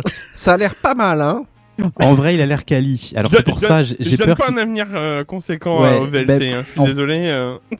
un VLC Moi, ou euh, Media Player. Ah non, Windows Media Player, je lui Ouais. donne une grande carrière. Ah ouais c'est VLC, je lui donne pas une grande carrière, tu vois. C'est ça vient de sortir, c'est tout nouveau. Moi, j'ai, oui. Moi, j'ai peur qu'il soit victime de, de, de son propre nom, puisque ce player, euh, bah, on va pas se mentir, il est clairement plus efficace euh, que le, que le Windows euh, Media Player de l'époque, en tout cas. Hmm. Voilà. Donc, on verra ce que ça donne. Et pour terminer, le plus gros du changement, et là, ça va vous plaire, c'est l'arrivée euh, des applications Android en natif sur Windows dans une première version preview. Et c'est temps. Pour- pourquoi ça devrait nous plaire? Je, je comprends pas. Parce que c'est Ouais, une si- nouveauté chouette quand même, c'est plutôt bien. Si je vu. valide, Hein je valide, je valide. Bah la- attends, si je suis parti, si je suis, ah, si je suis parti sur, euh, chez, Apple, c'est Bien pas me coller des applications Android de je coder dis- avec le cul. Alors, mais moi aussi, en vrai, j'en ai rien à foutre, j'utilise pas Windows. Ah, bah en vrai, voilà. c'est, utile pour Si, si, ça reste utile. Si, si, bien sûr. Mais, pourquoi c'est utile? Mais, dites-moi, c'est quoi Tout le monde s'est attends, attends, attends, attends. Tout le monde s'est excité, a fait sa petite branlette intellectuelle sur ça. Mais dites-moi en quoi c'est important d'avoir des applications Android? En plus qu'il faut passer Je, je par pense qu'on en a pas l'usage, mais que beaucoup pourraient en avoir l'usage. Tu, tu, tu Mais sais en quoi quel ça va moi me servir? Alors ça va être un truc complètement secondaire. hein. Mais quand Ouais. je fais de la doc euh, pour euh, des collègues ou autre chose, ça m'évitera de prendre des capture screen, de les mettre dans un cloud, de les récupérer à galère là d'une Ah, tablette. ouais. je, les- je, je, je pourrais exécuter Mhm. directement l'application sur le système, faire ma capture d'écran et la coller dans. InDesign et puis voilà quoi. Pas faux. Bon, Ça ouais, faux. le truc qui me- qui me plaît. Oui, quoi. non, mais oui, non, pas faux, pas faux, effectivement. Mais c'est des usages très spécifiques, pour le coup. Oui, bien sûr. Oui, puis admettons, Non, admettons, t'as pas Twitter sur euh, le, le store de. Microsoft, eh ben, tu le télécharges sur le store, euh, enfin, en version Android, tu vois. Ouais. tu vas sur le site C'est un internet. exemple. C'est un exemple. Ouais, si t'as mais besoin il y a- d'une application. il y a plein de trucs. Il y a aussi des applis un peu purement mobiles. euh, prenons l'exemple d'Instagram. Le site internet d'Instagram, il est caca. Exactement. Ah ouais, mais pas faux. pas Exactement. Pouvoir C'est pas faire faux. tourner l'appli, ça serait pas mal. Exactement. Je suis d'accord. Merci beaucoup. Très bon exemple. Voilà. Ouais, D'accord, très bien. Quelque chose à dire, Redscape? Oui, vous m'avez fermé ma gueule. Très bien. Au revoir. Alors, pour pouvoir lancer des applications Android, il vous faudra au préalable télécharger l'Amazon App Oh. Store depuis le Microsoft Store. Oui, oui, il faudra télécharger le store d'applications d'Amazon depuis le store d'applications de Microsoft. Jeff, C'est on t'aime. C'est du Jeff, je bricolage. t'aime. Pense à Ouais. ma prime. J'avoue, c'est clairement pas il y a propre. eu, il y a eu un, il y a eu un chèque entre Amazon et Microsoft. qui J'avoue je sais pas ce mal. qu'Amazon vient foutre ici. Oui, je, pareil, je comprends pas l'intérêt là. Je, je, je, je- Ben voilà, c'est ce que je vous dis. Déjà, c'est du bricolage de base. Ah. Ouais. C'est-à-dire qu'ils se sont même pas, tu sais, adressés à Google. Google, non, non, non, non. Ouais, Après Amazon derrière. Ah ouais. Tu nous donnes combien? Un ego à respecter. Mais en vrai, je pense qu'il y a moyen de bidouiller parce que le moteur Android, il doit exister dans, déjà dans le cœur de Windows, du coup. Donc, je pense qu'il y a moyen de bidouiller en vrai. On verra, mais Non, non, non, non, c'est pas le cœur. Non, non, à mon avis, ça doit être une machine, euh, une, une machine, euh, une machine, une espèce de machine virtuelle. Parce que je Ah, sais Comme BlueStacks ou, euh, ou Ouais, mais BlueStacks, c'est voilà. vraiment le bouffeur de ressources C'est par ce genre de ce genre de choses, je sais que ça existait à l'époque. euh, je sais pas si vous vous souvenez d'un système d'exploitation mobile qui s'appelait, qui, bah, qui, qui existe toujours d'ailleurs, qui est édité par un éditeur euh, scandinave. C'est euh, Gel, Gelfish, ouais, c'est ça, Gelfish, euh, qui pareil pouvait en fait installer, tu pouvais installer sur ton appareil, euh, outre son système d'exploitation et ses applications propres, tu pouvais installer justement des, des, des applications comme ça Android. Et ça tournait avec un espèce d'émulateur en fait, euh, mais qui, qui qui était basé sur du Java à l'époque, mais qui bouffait les ressources comme c'est pas permis, Nico. Mais c'était pas intégré si tu veux au cœur. En plus, il devait payer une licence pour chaque appareil, pour chaque euh, OS installé, il devait payer une licence pour pouvoir avoir accès à ce, à ce truc-là. Donc à mon avis, le chèque il doit concerner aussi Amazon qui a dû sûr. payer aussi sa propre licence à euh, comment ça s'appelle à, à Google pour pouvoir euh, pour pouvoir euh, proposer ce ce, ce, ce truc-là quoi. Bien sûr, mais je pense que le moteur qui fait tourner Android dessus, il est pas présent auprès de chaque app que tu as téléchargé. Je pense qu'il est présent sur Windows de base et que, enfin, je sais pas, je sais pas comment Mm. ça se matérialisera. Possible. Euh, en tout cas, voilà. Donc, est-ce que vous, vous avez eu l'opportunité déjà de tester cette, euh, enfin, de, de tester Windows 11 en fait Non. déjà? Non. Ouais. bah, J'ai bah, pas voulu en fait. l'installer par peur de de stabilité et de devoir repasser sur Windows 10, j'avoue que j'ai eu un Alors, peu peur. Donc, Ah ouais euh, je vais, je vais. Je pense pas que ce soit une difficulté là-dessus. Je peux euh, juste vous dire un truc. ouais. Vous pouvez y aller. Clairement, je suis sur Windows 11 depuis le jour day one de sa sortie. J'ai pas eu, pas eu une seule couille avec Windows depuis. Mais moi, on moi peut je voudrais enfin bien, mais mon PC le- est pas assez récent en fait. Bah, ouais, il faut, faut être riche. Par non, contre, non, ouais, attends, le Kenton. Kenton, on- il y a ça et il y a l'installation via une clé USB. La clé USB, tu passes à côté du, TM, euh, du TPM euh, 2.01. Tu fais comment Si tu- si autrement tu- que par une clé? Ben non, mais là, il parle. Le fait de bloquer, c'est la, la fameuse migration de Windows directement. Mais en fait, si tu crées un ISO de Windows sur une clé USB et que tu l'installes, ça passe outre ce TPM Ok. euh, 2.0. Oui, mais Et t'as attention, même, et t'as même, et t'as même un petit logiciel qui existe sur mais- Mm. T'as même un, un petit logiciel sur Internet qui te permet de passer outre ce truc-là Oui, et de faire. euh, voilà. D'accord. Mais, Mais, ça, a euh, été, ça a été dit par Microsoft qu'ils Ouais. laissaient ça au début, mais que Oui. dès que les mises à jour sérieuses arrivaient, ils ne rendraient plus compatibles ceux qui n'ont pas TPM2. Donc tu Et- vas te retrouver avec un Windows 11 qui va être complètement bloqué alors que si t'étais resté sur Windows 10, il sera mis à jour encore pendant 5 ans. Tu vois Et ça va arriver TPM2? bien plus vite que tu ne le penses parce que là ils sont en train d'accélérer là j'ai vu ça euh, aujourd'hui même ils sont en train d'accélérer ils sont partis sur la phase de déploiement de masse donc ça veut dire que potentiellement dans 2-3 mois ton système là pouf Il se mettra Terminé. à Bah, jour. Mais, mais en fait, dans le principe, euh, alors je vais être franc avec vous, dans le principe, la mise à jour en elle-même, je m'en fous, la telle quelle aujourd'hui. C'est-à-dire, je vais avoir la Mise à jour de mise sécurité, Buddy. Mais- Mise mais- à jour de sécurité. Mais attends, attends, mais on en parle. Je... D'accord, ok, les mises à jour de sécurité. Si vraiment je me sens en danger par rapport à ça, il n'y a pas de problème, t'inquiète, je, me... je repasserai sur Windows 10. Mais en attendant, aujourd'hui, avec mon métier qui me force constamment à être euh, derrière un Windows 10 slash futur Windows 11, je suis pas contre de me prendre la main un petit peu avant euh, d'arriver au taf, en mode... Alors attends, Windows 11, c'est où ce fameux menu qu'ils ont changé la place en prenant la main chez un client? Tu vois Mhm. ce que je veux dire? Je Ouais, préfère largement prendre la main en avance et me, me faire déjà l'idée des, des menus, un peu comme on a fait pour les autres. Et là, moi, du coup, on m'a dit Windows 11, bah j'ai dit oui, en fait, j'y vais, clairement. Je le fais, je saute le pas et j'y vais, clairement. Mhm. Voilà. Laisse Ouais, en machine t'as- virtuelle en fait. J'ai Bah essayé, j'ai vite abandonné parce que justement ce TPM2 là, je sais plus comment il s'appelle, euh, C'est ça, bloqué. TPM2, ouais. Donc il y a moyen de Ouais. squeezer, je pense, mais j'ai pas envie de. Désolé d'être le. Je sais, Oui. je sais pas ce que c'est qu'un TPM2. C'est une une Alors, ouais, je couche de sécurité. c'est une ouais, une couche de sécurité. Qui fait du chiffrement. Donc en fait, il faut vraiment qu'il y ait un truc sur ta machine physiquement Mm. pour pouvoir installer ce Windows. C'est que sur les machines. Les Une machines récentes ont, voilà. La version n'est que sur les machines mo- modernes mais le TPM existe déjà depuis bon nombre d'années et est Ah oui, oui, puisque je l'ai que- Oui, sur bien mon. PC actuel, mais sauf qu'il n'est Voilà. pas en version 2, il est en version 1. C'est ça, ouais, c'est ça, exactement. Et qui stocke en fait une partie des clés de chiffrement lorsque tu utilises notamment BitLocker et on le suspecte aussi de, de, de, de stocker notamment les identifiants Windows qui te permettent par exemple de réinstaller ton Windows 10 euh, tranquillement sans avoir besoin de noter quoi que ce soit comme code ni, ni, ni, ni autre. Outre le fait qu'il envoie également les idées des cartes mères euh, au, au, au- au serveur de Microsoft et qui, qui fait que du coup bah, y a ton, ton Windows quand tu le réinstalles, bah, il est reconnu Il est automatiquement. activé tout de suite. Il est activé est tout ça, voilà. quoi. Donc certaines choses qui viennent en fait de ce de ce module là quoi. Ah, c'est pas ce qu'on appelait autrefois le tatouage des PC Non, rien à voir. D'accord. Non non, ça n'a rien à voir. Non non. Non mais bon en tous les cas euh, je, je, je, je, comprends pas en fait cet attrait des gens pour un, un OS euh, no- notamment en fait de bypasser des sécurités alors que, que Microsoft ait mis en place ce truc là s'entend très bien. Aberration. Moi, je trouve que c'est une pour moi ça s'entend voilà ils veulent euh, ils veulent ils veulent faire euh, ils veulent faire euh, bon voilà ils font ce qu'ils veulent c'est une entreprise encore une fois voilà bon moi j'en ai rien à foutre de ça par contre effectivement on- et tu l'as dit Kenton tout à l'heure Windows 10 il est maintenu jusqu'en 2025 donc ça Voilà, c'est pour ça, ouais. pas de précipitation machin c'est bon. Et puis euh, si vous n'avez que des petits besoins ou quoi que ce soit bah euh, voilà je sais pas il y a d'autres OS qui aussi qui existent quoi. Et honnêtement euh, là pour le coup je vois pas à part la barre du milieu et puis euh, deux trois trucs peut-être euh, qu'ils ont consacrés pour Windows 11 je pas T'as plein de changements. quoi voilà T'as plein de changements. T'as plein de euh, changements, gra- ouais. euh, de- T'as plein de changements graphiques à ah bah ouais graphique ah bah de- oui oui non Ben, ouais, mais moi, je, Ben suis- non, je mais- rejoins Buddy, j'adore euh, ces nouveautés-là. Moi, je suis très friand, je te donne des Alors, nouveautés d'interface. non mais t'as plein oui. de nouveautés graphiques et quand je te dis nouveauté graphique, euh, râle pas, je te parle de nouveauté qui fait que demain, tu passes sur Windows 11 au niveau professionnel, et ben il y aura plein de trucs où tu vas pas les retrouver tout de suite forcément obligatoirement. Ça, je suis d'accord. Donc en fait. Mais Ah ouais, bah, c'est con parce que professionnellement parlant, je suis sous Linux, donc. euh, Oui, mais c'est. Bah, chacun ses usages. Au revoir. Ce qui est embêtant, c'est de, te- dire que tu es obligé d'acheter du nouveau matériel pour supporter Voilà. une version de Windows qui, Ça, pour l'instant, oui. n'apporte C'est que putain, des mais- différences graphiques, tu vois. Voilà, c'est ça, quoi. Ça, le premier argument que tu me donnes, Buddy, c'est les trucs graphiques. Bah, Oui, et bon, alors, qu'est-ce que tu veux j'en ai à foutre, moi, de savoir que mon menu Non, mais- apparaît 2 millisecondes plus tôt? Non, et c'est pas ce qu'il a dit. Il a dit que l'interface graphique était différente. Ouais, et bah alors? Non, Bah, moi, je suis sensible à ça en tout cas. Moi, ça me plaît. Enfin, Quel Mais est l'intérêt hein, Je te rassure. Moi, hein, j'ai rien dit contre ce que Mehdi disait. Il a totalement raison, le fait de vouloir tester. Sauf que sur une machine euh, où tu as besoin de travailler, il faut accepter le fait de devoir revenir en arrière au bout d'un moment, quoi. Si il est pas Ah, compatible P- TPM2. Mais ça m'étonnerait que ton PC Ouais. soit pas compatible TPM2, quand même. euh.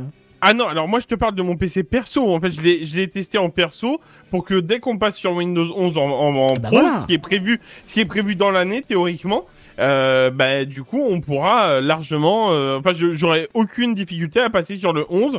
Ça, pour moi, ça sera un environnement que je connaîtrais déjà en fait. Non mais et puis même, on va pas se leurrer, il est il est il est probable à 98% que le jour où Microsoft dit ah bah non euh, ceux qui ont pu TPM2 il y a pas de mise à jour, t'as un Gus qui vient qui développe trois lignes de code et que ça passe quand même, tu vois, qui, qui Oui. simule un ça. TPM2, j'en sais rien, ça arrivera aussi donc à la limite tu seras peut-être même pas emmerdé quoi, hein, mais Enfin Oui, bref, je- on tourne un petit peu en rond mais vous avez compris le principe. Non non, moi je trouve que c'est bien euh, de, de, de pouvoir tester tout ça quoi. Et est-ce que vous êtes hypé par une mise à jour euh, de, qui arrive en février, comme euh, le widget météo dans la barre des tâches? Non, Alors, arrêté je n'attends que ça. Les J'ai des les croix applis sur mon Android. calendrier. Les applis Android, je dirais, à la Ouais, limite, ouais, en vrai, je- pour le coup, ça va ouvrir pas mal de possibilités sur certaines choses, donc euh, ouais, euh, ça peut se, ça peut être pas mal. Parce que nous, moi, nous, je, je- nous, on a nos, pardon, excuse-moi, je, termine. Que je prends l'exemple de mon côté pro, encore une fois, on a des applis actuellement qui sont développées sous Android pour euh, pas mal de choses. On a prévu de les développer sous iOS, mais c'est euh, encore un développement à payer, tu vois, autre chose en fait à faire. Et on a des clients aujourd'hui qui n'ont pas accès, enfin qui sont sous iOS, et je les comprends. Hein, je leur dis à chaque fois, non, je suis désolé. Pour le moment, c'est pas dispo. Mais par contre, euh, du coup, elle sera disponible euh, directement via votre PC. euh, voilà. Et ça, ça sera, ça, ça sera bien, quoi. Et, et moi, je suis fan des euh, apps en natif. Et par exemple, sur Mac, je suis très frustré quand je trouve pas, et c'est le cas pour beaucoup d'apps, on va pas se mentir, sur le l'App Store de- de- du Mac, quand je trouve pas d'app en natif. Et euh, que je suis obligé Natif de passer M1, par. tu veux dire Non, en natif sur le, sur le store directement Ah oui, ou d'accord, en ok, application ok, en fait. Oui, oui, Euh, donc, oui, oui. Si je Ah peux oui. passer par une application plutôt qu'une version web, je préfère. Et, donc là, ça va être, ça peut être euh, un bon moyen puisque s'il n'y a pas sur ton euh, Microsoft Store euh, l'application que tu veux en natif, bah tu l'auras peut-être sur la- l'Android Store à ce moment-là. Oui, oui, je comprends. C'est Plus ça. de chances même qu'elle lui soit. Donc euh, ouais, moi je suis, je suis preneur pour l'idée, même si je n'utilise pas spécialement Windows. Pourquoi pas C'est un chouette avancement. Eh ben, très bien. Bah, voilà. Super news en tout Eh cas. bien, je crois que je vais repasser la parole à notre cher ami Redscape. Oh, J'ai déjà trop parlé là, j'ai Spacecraft. J'ai trop parlé ce soir. Allez, vas-y, On balance. peut le- passer la news à Ginebert si tu veux après. Ah ouais, bah, ça va être, tu vas voir, ça va être tellement rapide que tu vas Allez, vas-y, je t'en le, le temps de. Ah, bah, Tellement je- rapide, tu veux que je te mette un news en bref tant qu'on y est? Non, tu peux carrément balancer le générique. Allez, c'est parti.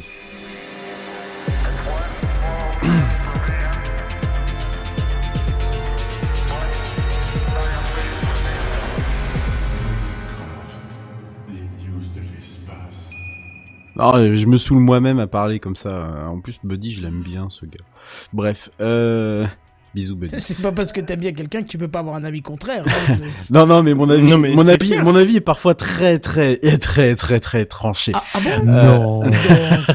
J'imagine au boulot en train de, chaud, de souffler le chaud et le froid. Genre, mais c'est de la merde, mais je t'aime bien, tu sais. Mais ton travail de con. Mais bon, t'es une belle personne.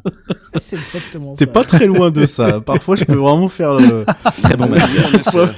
je peux vraiment faire ce genre de choses. Et la schizophrénie, ça se passe bien? Ouais, très bien. Ouais, ouais, Vous ouais. allez bien? Oui, Et je vais euh, très bien. Et toi, et toi, mon cher Ah non, vous, euh, je parlais à tout Nous le monde. allons. Ah, vous, ah, mes 5000 et quelques qui sont dans ma tête, Voilà. oui. Ouais, ouais, c'est, c'est, c'est possible. Euh, ouais, je vais encore vous ressouler là un tout petit peu avec euh, le JWST, le Ah non, avec James plaisir. Webb Te- Space Telescope, qui, qui, qui est arrivé, messieurs. Ouais, ça y est, il est arrivé. Pile poil euh, au moment où il devait arriver. Là, on respecte totalement les, euh, les étapes, euh, les étapes qui étaient prévues au départ. Il est arrivé le 24 janvier 2022 à, bien entendu, 1,5 million de kilomètres et pas un de plus de chez nous. Avec euh, avec même une petite euh, avec même une euh, un avant enfin une, une, visualisation depuis un, un télescope euh, un, un télescope euh, sur Terre bah qu'il a carrément euh, qu'il a carrément vu. Moi ça me fascine toujours ces photos où il voit des tout petits petits points et puis ah il est là très très bien bon je l'aurais peut-être pas vu comme ça mais bon voilà Euh, J'aurais dit efface ta poussière sur l'objectif. c'est Ils- exactement ils, en- ça ils, en- ouais. ils envoient com- ils envoient en combien de temps la photo euh, à cette distance-là quand même? C'est Euh, je, je sais pas, mais ça dépend des, des antennes qui sont déployées, et de ce qui, euh, de, de, de- des antennes qui sont ensuite, euh, qui sont ensuite allouées à ce, à ce truc-là. Je sais que le JWST, de par sa nature, il a des antennes. J'en avais parlé, je crois, quand on avait, j'avais présenté l'intégralité du, du, du scénario de déploiement, mais ils ont des, il a des antennes euh, à, à, à très haute fréquence en fait qui lui permet de d'envoyer des- un flux de données bien plus conséquent que n'importe quel autre euh, télescope aujourd'hui. Euh, Et en termes de il- minutage, tu sais ou pas? Combien de temps il faut pour que le message. euh, Non, je, je, Bah, je il y a un million cinq de kilomètres. euh, Je pense en- qu'on le saura peut-être un peu plus euh, au moment où ils vont commencer à prendre des photos et à, et à, et à envoyer des données. Je pense qu'on aura plus de données techniques. La légende raconte qu'il s'est fait flasher sur l'autoroute hein, quand même. Hein, Ah bah la vitesse où il allait, hein, tu sais, il allait quand même très très vite hein, déjà Ouais, pour aller transmission, ju- on le sait, hein, ça c'est. faut juste Oui, le voilà. calculer, c'est tout. Oui, il faut juste ça. le, faut juste le calculer. Après, ça dépend. Oui, tout euh, à ça dépend du juste monde y a au péage de Satarnou, quoi. Mais Oui, euh, c'est ça. Après, c'est le volume de données. Après, c'est le volume de péage de... Après, c'est c'est juste le volume de données en fait qui est quand même assez conséquent. Comment c'est traité euh, Est-ce qu'ils compressent avant Euh, Bon, je pense que oui. T'inquiète, ils ont Minimule, ça reprend les téléchargements. ah, c'est parfait. du peer to peer. Ouais, Il Voilà. va recevoir une lettre Adopi, tu vas voir. C'est quoi genre- cette galaxie là-haut? C'est quoi ces photos? Tu nous as dit où est-ce qu'il est allé, mais tu... enfin, tu nous as dit qu'il est bien allé là où il devait aller, mais tu nous as pas Ouais. dit où? Il est allé à donc 1,5 million de kilomètres de la Terre sur un point qu'on appelle le point de Lagrange L2. C'est vrai que je l'ai pas tellement expliqué, j'ai beaucoup dit qu'il était à 1,5 million de kilomètres, mais pas vraiment expliqué où est-ce qu'il était. Effectivement, il est, no- il est sur un, un point très très précis du, du, du ciel qui que l'on appelle donc Lagrange L2 du nom d'un du, du nom d'un d'un- alors je crois qu'il était astronome un français, un Rien à voir scientifique avec français de du nom de euh, Lagrange, je Bien connais joué. pas son, son prénom. Je ne t'ai pas entendu JNBR, je sais Vous avez rien à voir avec ZZ Top? Non non, absolument pas. Le Euh, L2, c'est pour les lombaires. C'est entre aussi, la L1 et la effectivement. L3. pour la, la manette de Play. Effectivement, vous avez plusieurs, euh, vous avez plusieurs en fait points de Lagrange qui sont situés dans, dans le ciel. Vous en avez quatre au total. En fait, des points de Lagrange, en vrai, vous en trouvez à peu près euh, partout. où Vous Oui, avez oui, donc un corps céleste. Hein. C'est pas, c'est pas uniquement en fait la, la, la Terre qui a un point de Lagrange ou, ou plusieurs points de Lagrange. C'est que vous en avez un partout. Voilà. En gros, ça correspond à des points, euh, à des points bien précis de l'espace, d'équilibre. Voilà, c'est d'équilibre entre des champs de gravité. C'est-à-dire que par exemple entre la Lune et la Terre, il y a un point de Lagrange. Entre la Terre et le Soleil, il y a un autre point de Lagrange et c'est ce point de Lagrange là précisément le point de Lagrange L2 qui est donc à cette euh, situé à donc 1,5 million de kilomètres euh, qui permet un équilibre total des forces entre la Terre et le Soleil hein, d'où du coup la, la, la, distance hein. Euh, il y en a alors il y en a j'ai dit qu'il y en avait quatre mais en réalité il y en a cinq même euh, il y en a cinq mais euh, ça tout dépend en fait de où est-ce qu'ils sont situés. hein. Je pourrais vous faire un, un petit spacecraft spécial euh, spécial sur euh, ces, ces choses. Allez, tonton Redscape, raconte-nous pourquoi- l'espace. Pourquoi il se, enfin, si tu veux bien, hein, pourquoi il se met sur sur un point comme celui-ci? Ah, il se met, il se met à, alors, il se met sur un point euh, comme celui-ci pour euh, bah, notamment être à l'équilibre entre les deux astres, hein, ce qui est plutôt euh, plutôt logique pour, et pour ne pas subir les influences euh, terrestres, hein, puisque bah, plus vous vous rapprochez de la Terre et plus vous vous rapprochez également de ça, de plus vous vous êtes attiré forcément par elle, ouais. et voilà, sensible à sa gravité. Effectivement, mais surtout pour euh, Faire des économies, hein, en pour, fait, au pour faire pour faire des économies effectivement aussi euh, en termes de, de carburant, bien sûr, mais également euh, pour pouvoir suivre la Terre dans euh, plus ou moins son même mouvement. Enfin, comment vous dire ça?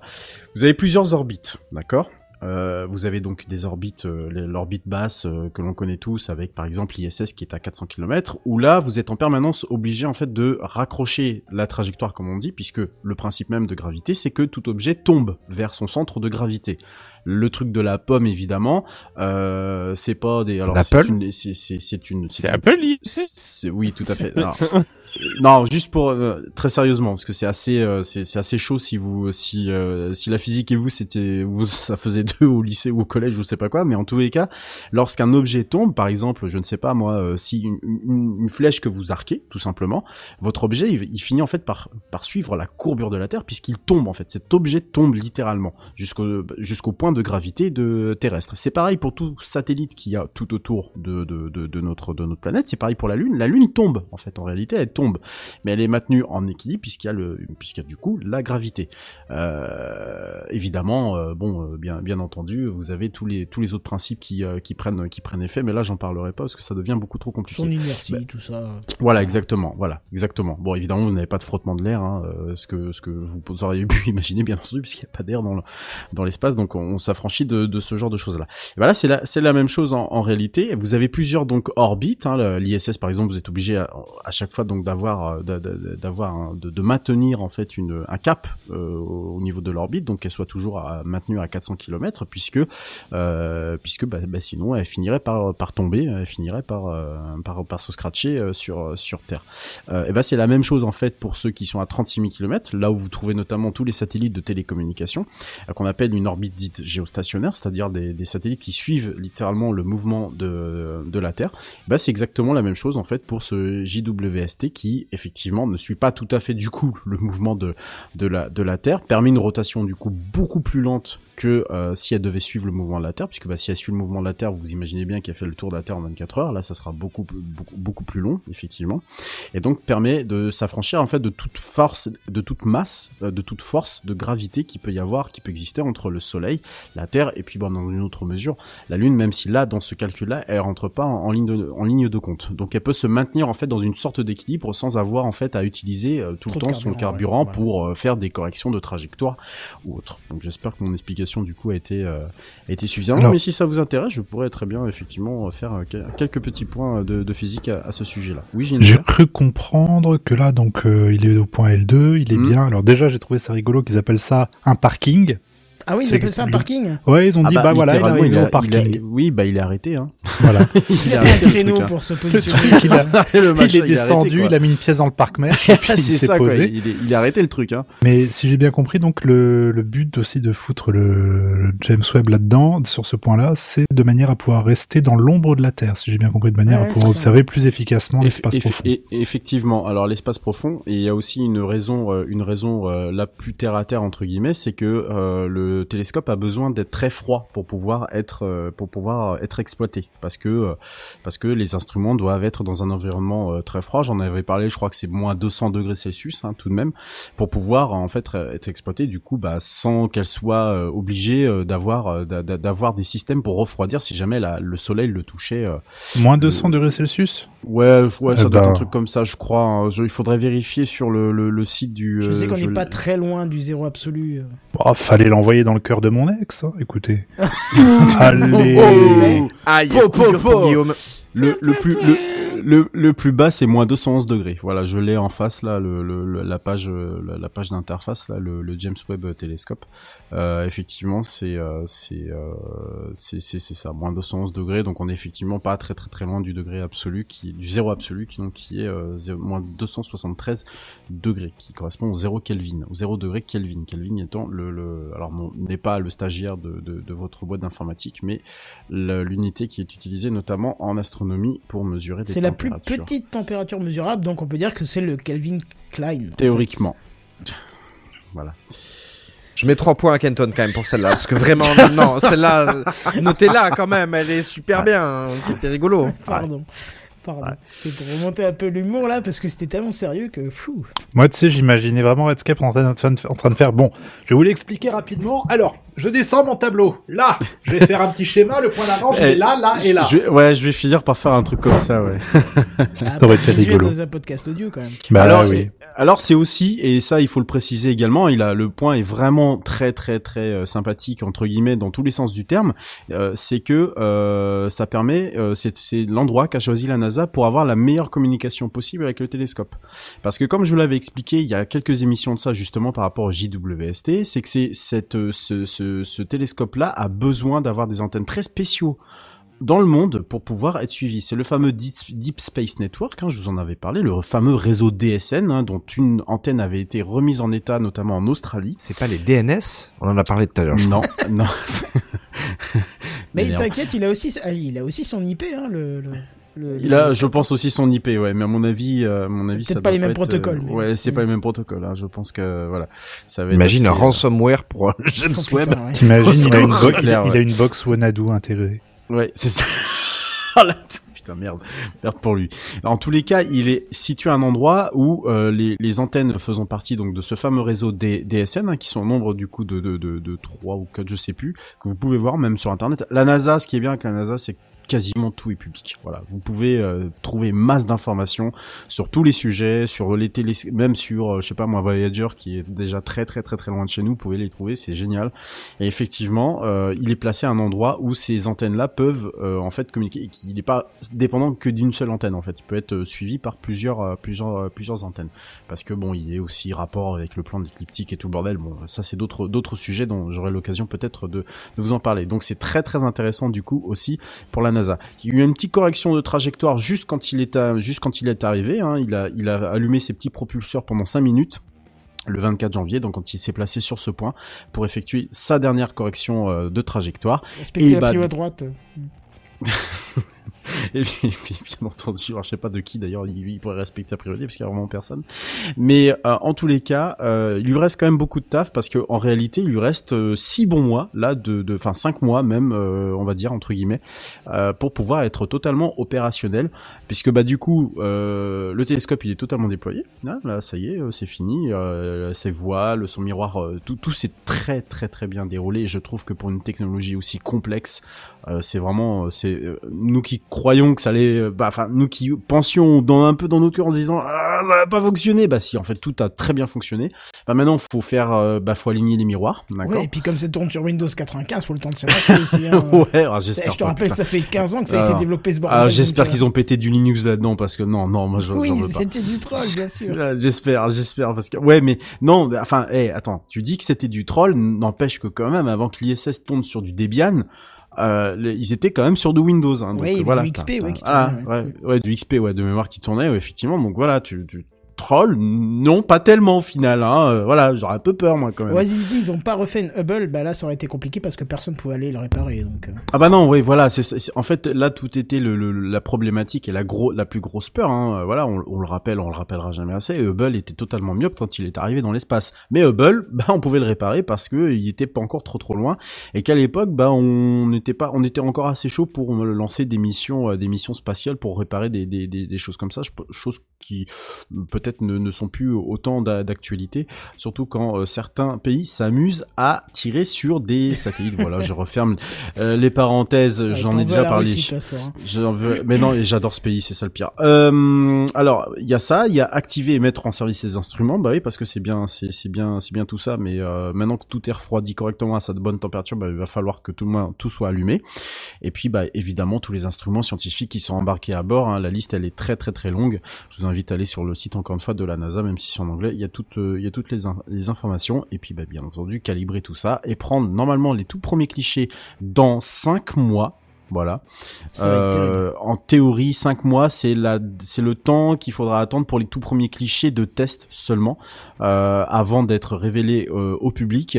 Et puis ensuite, euh, on devrait effectivement avoir la pleine exploitation euh, scientifique de l'instrument à partir des instruments à bord du JWST à partir de il tape sur début juillet, d'après ce que j'ai encore entendu la semaine dernière, il tape sur début juillet pour pouvoir mettre tout ça en euh, service. Euh, bien sûr, c'est pas radiophonique du tout, mais on pourra pas vous montrer les images, mais on euh, vous tiendra informé. On pourra s'extasier devant en faisant waouh. Ouais. Ouais, Peut-être qu'en live, vous pourriez les regarder sur euh, twitch.tv slash Ça, Captain 56. Oui, tout à- Techcraft.fr. Tout à fait. Euh, alors attention parce qu'il le précise bien, euh, ça c'est quand même quelque chose qui était euh, qui était aussi attendu, je pense comme question. Il le précise bien euh, au niveau de au niveau de d'un astronome notamment qui expliquait sur Twitter euh, il y a quelques semaines que ça que justement faudrait quand même pas s'attendre à avoir des images pouah, génial. ex- et- non, ah oui, il voilà. faut qu'il commence à l'utiliser aussi. euh. L'astronome Andras Gaspar a dit ceci dans un tweet. Il est temps que nous commencions à cadrer les attentes du public quant à l'apparence des images du JWST. Elles seront étonnantes et belles, mais nous n'obtiendrons pas d'images avec une résolution spatiale supérieure à celle que nous obtenons avec Hubble. C'est pas là son but, hein. on est bien d'accord que, et ça je voulais souvent Petite image en 144p, on aime ça. Hein. Oui, alors, En direct de Twitch, c'est... euh, c'est ça. Non, mais alors il faut bien, il faut bien préciser les choses. C'est que euh, les deux télescopes ici, ils ont voulu aussi réparer le Hubble, c'est qu'il y avait une très très très bonne raison.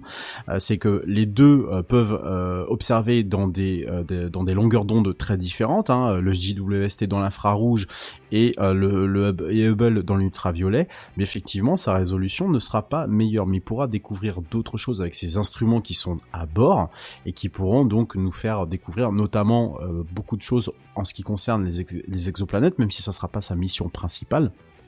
Mais bon, voilà, en tous les cas, même si effectivement la news m'a totalement retourné et que vous m'avez tous pris de dépourvu, je trouve que je m'en suis très bien sorti et la prochaine fois je vous fais... Voilà, quand la bise fut venue, la prochaine fois je vous fais un cours théorique qui va vous scotcher, vous allez voir, la onzième euh, théorie va vous surprendre. Prenez Voilà. le temps d'y penser. Exactement, je devrais peut-être faire une chaîne scientifique.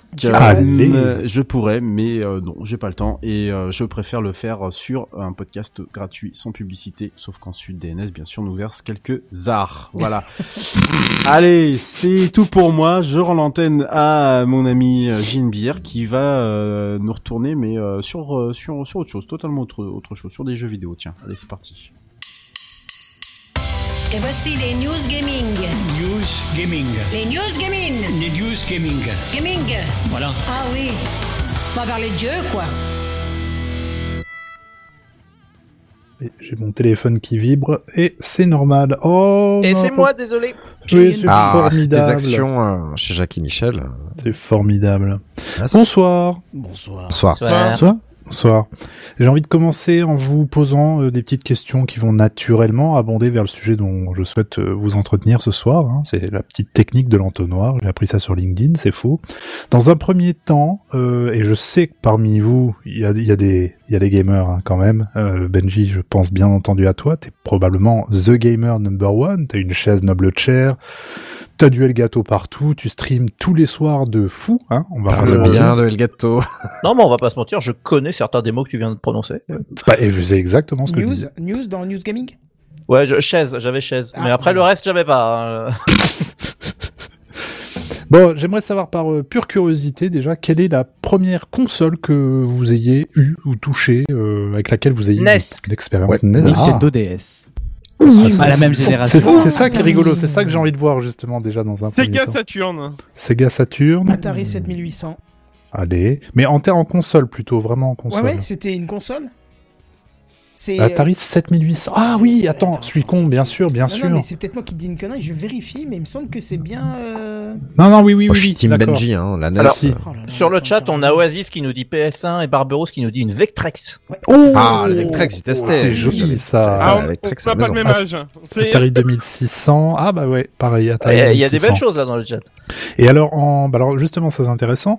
En console portable maintenant, qu'est-ce que, quelle est la première sur laquelle vous avez foutu Game les mains Boy. hein. Game Oui. Boy, ouais. Game, Game Boy, Boy aussi, ouais. La grosse. Game Boy, Advance. Game Boy Pocket. eu. Ah, Pocket, voilà. Ah, Il moi, fallait la- déjà avoir une grande poche, hein, faut pas se mentir. Ah, pour la Game Boy, franchement, quand ils te mettaient la pub, ils te montraient ça, tu la mets dans la poche de ton jean, je te dis, Ouais, je suis allé au un collège jean une skin, fois ça avec, passe pas. c'est pas possible. Moi, c'était la grosse originale en bleu marine, elle était la mienne. Bleu marine, ma Ouais. Ah ouais. Attends. Moi, elle était Bonjour en couleur verte, ma, ma, ma, comment ça s'appelle, ma euh, Game Boy Pocket. Game Boy Pocket. Ah, c'était mignon. Je sais Euh, plus c'est au bout de combien de temps la Game Boy Pocket après la Game Boy euh, simple. Je sais hein. pas, je sais que la Game Boy Fat, elle a duré quand même un, un certain Ah ouais. temps, hein, je veux dire. Et il le pire, pas- c'est qu'elle fonctionne encore, quoi. C'est Pas la mienne, ouais, dans, ouais, dans- ouais. dans son placard, là, elle est à côté de mon barcode Battler d'ailleurs. Alors moi ma Pocket ne marche plus parce que malheureusement je l'avais laissé une nuit dehors euh, étant plus jeune et elle avait pris la pluie. T'étais euh, voilà. Dur. Mais par contre, mais par contre, ma Game Boy Color, elle est euh, parfaitement rangée dans un état parfait parce qu'à chaque fois, parce qu'à chaque fois, je- j'enlève bien les piles euh, pour être sûr que ça ne coule pas, tu sais, Oh là ou autre chose. ah oui, Donc oui, elle est vraiment enfer ça. Impeccable quoi. Ça me fait penser d'ailleurs, j'ai un objectif dans ma vie, je crois, c'est d'avoir une Virtual Boy. Un Ah. une, c'est c'est cher, J'ai c'est j'ai c'est pu un- tester. euh, Ça- chez- ça fout mal au crâne, je le nom. et, euh, c'est un enfer. C'était rigolo et c'était pas facile, hein, les jeux sur Mais ouais, il me la faut. Juste si jamais un tout petit mot, puisque Buddy vient de parler de, des piles qui coulent dans la Game Boy, si jamais ça vous arrive que vous avez cette petite substance verte, bleue, dégueulasse, euh, mettez Touchez du pas. jus de citron au bout d'un coton-tige et euh, appliquez-le et elle sera nickel comme neuve. C'est les conseils de Benji. Ah, Merci voilà. Benji. Et au ça, niveau, c'est, je savais pas et je suis content de l'apprendre. Au niveau ça réparation de hein. console, euh, au niveau réparation de console, il y a une chaîne Twitch qui est hyper intéressante et je me permets de placer une petite pub, c'est Cabri DIY, C-A-B-R-I, puis DIY derrière, qui est français et qui a un Discord, et qui a un Discord extrêmement euh, fourni avec des gens euh, super calés dans toutes les consoles, etc. Vous pouvez y aller, c'est hyper intéressant et euh, c'est de la réparation de console, c'est vraiment très très cool. Alors, dans un deuxième temps, euh, donc là, vous m'avez parlé un petit peu de vos consoles, c'est super. Dans un deuxième temps, est-ce que euh, vous avez eu un exemple récent de, de jeu qui a tourné sur un support insolite Par exemple, genre un frigo? Je sais que moi, Doom avait tourné sur un frigo, par exemple. J'ai entendu parler d'un mec qui avait joué à Prince of Persia sur son Apple Watch, mais je t'ai C'est vrai, donc, euh, c'est vrai, c'est vrai. c'est ce que j'allais dire. Est-ce que vous avez d'autres exemples Euh, Ah, T'as non, Doom sur le Monsieur. Cuisine, quoi. C'est le truc de fou, ça, je trouve. Oui. Ça- Il y a eu Doom sur un test de grossesse aussi. hein. Oui, oui, Oui, on en a euh, parlé, on en a parlé. Contre, ça, ça marche pas sur les tests euh, Covid. Hein. J'ai Non, essayé ce non, matin, ça marche moi j'ai juste un trait, donc je pense que l'écran est pété, Ouais, mais c'est bon. ça, ouais. Je- T'as une ligne morte de pixels. C'est ça. Bon, bien évidemment, c'est sur la ou le Game Boy, je sais pas comment on dit, donc corrigez-moi le chat si vous Là. avez votre avis à donner sur la Bon, question. C'est donc dira sur là, la mais- ou le Game Boy qu'on va s'attarder, puisqu'un chercheur avec apparemment beaucoup trop de temps libre s'est dit, et si je faisais tourner GTA, pas le 1, pas le 1969, pas le 3, encore moins San Andreas, certainement pas le 4, Chinatown, Chinatown Wars, même pas en rêve, non, faisons tourner GTA 5 sur Game Boy. Et devinez quoi, ça fonctionne. Alors, c'est moche à crever, il y a pas de son, mais ça tourne quand même en 120 FPS. Alors, moi j'ai vu ça, j'ai vu flou, hein, déjà, parce que comme dit, on parle d'un écran de Game Boy. C'est pas du tout optimisé pour ce genre de truc, mais surtout parce que je suis pantois devant l'abnégation d'un type qui veut se prouver quelque chose ou le prouver au monde, mais dans quel but par contre, je, je sais pas. En tout cas, c'est impressionnant, mais la réalité peut être parfois trompeuse et les titres clickbait aussi. En fait, en m'intéressant un peu au sujet, j'étais un peu déçu, à moitié déçu. Alors oui, il joue à GTA V sur sa Game Boy, euh, mais en utilisant une cartouche Wi-Fi faite maison. À ce point, j'ai encore de l'admiration. Il a tapé du Python afin d'envoyer le signal dans une version compréhensible pour la Game Boy et que pour la Game Boy. Et en plus, il a, et là, mon admiration, elle se mue en, en vive inquiétude, il a codé en assembleur un programme pour la Game Boy elle-même, lui permettant de recevoir le flux, de l'interpréter, Oh et également d'envoyer des commandes vers sa PS4 via les contrôleurs de la Game Boy. Mais du coup, l'affichage se fait sur la Game Boy alors. Oui, et le jeu se Oh, fait sur la. Game Boy. Tu joues avec les, tu, Avec les boutons, quoi. Ouais, avec les boutons, c'est ça, c'est incroyable. Quand Alors, tu vois le ça nombre marche. de contrôles qu'il y a sur euh, GTA, tu te dis putain, comment est-ce qu'il a fait pour. euh, Je sais pas comment il a fait déjà pour faire 6 start peut-être, ça, ça peut aller. Ouais, ça. Mais euh, il conduit, tu le vois conduire, tu, tu vois vaguement, il y, a- y a- il y a un lien dans, pour ceux que ça intéresse dans le conducteur, ce sera également Fake dans le, hein. dans l'épisode euh, du, du podcast. Il y a un lien vers son site à lui, où il y a une vidéo, euh, très, déjà le site est hyper explicatif, ça explique euh, tout un tas de choses par rapport euh, comment est-ce que les jeux étaient rendus sur Game Boy par un système de, de taille, ils appellent ça de, de, de mosaïque de, de sprite en fait qui était utilisé, dupliqué, etc., etc. Lui, il a étudié tout ça à ouf. fond. C'est incroyable, c'est incroyable. Donc ça marche globalement avec euh, tout un tas de jeux finalement, et il peut également lire des films dessus, hein, genre il a maté Matrix, et selon ses dires, je le cite, hein, c'est comme ça que le film devrait être vu. Alors, calmos monsieur l'ingénieur, parce que moi je l'ai maté en ASCII une fois, hein, no joke. Bon, C'est l'intro du film Matrix. Après, faut. Non?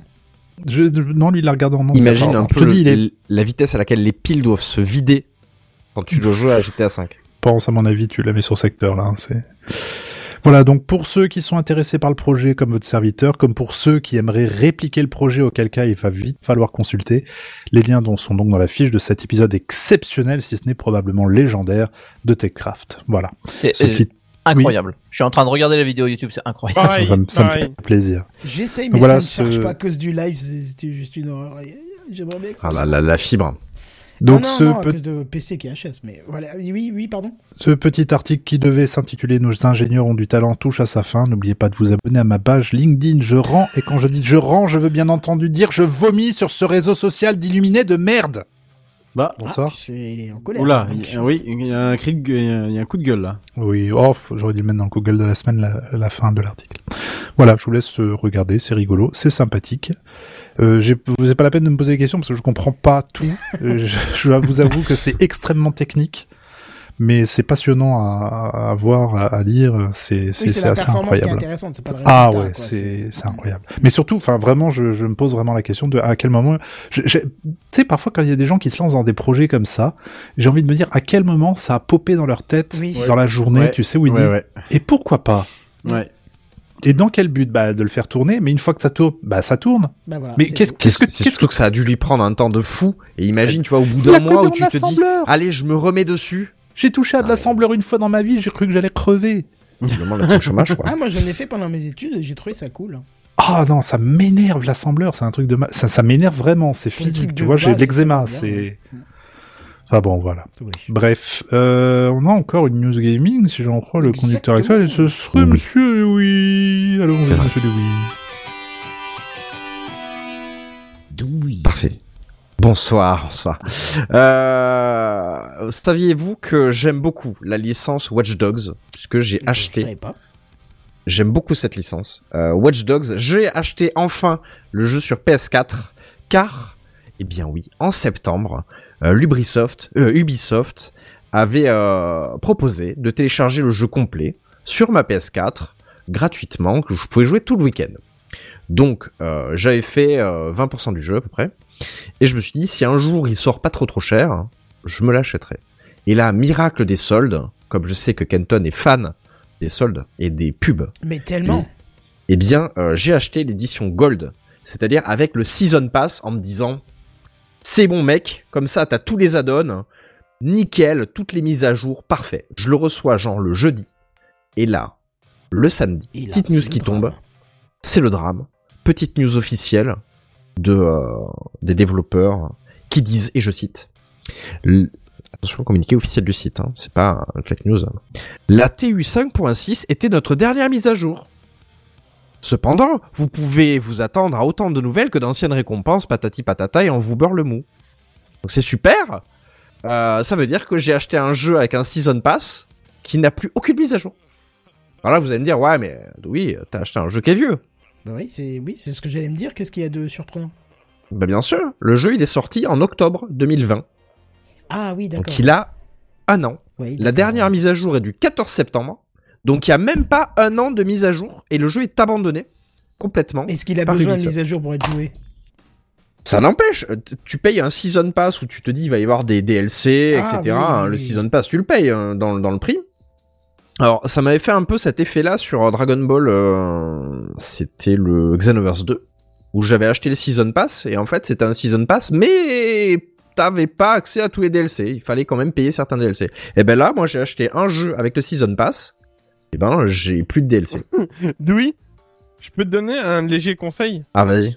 Arrête les season pass. Ah ouais Arrête les jeux Mais je me suis dit surtout. merde, tu vois, du contenu additionnel et tout. euh, Ubisoft, ils ont toujours des trucs un peu toi. craqués. euh, donc voilà, Non, ben, Non, j'ai acheté arrête. mon jeu 18 euros euh, parce Arrête, que je voulais pas le payer mal. 65 balles.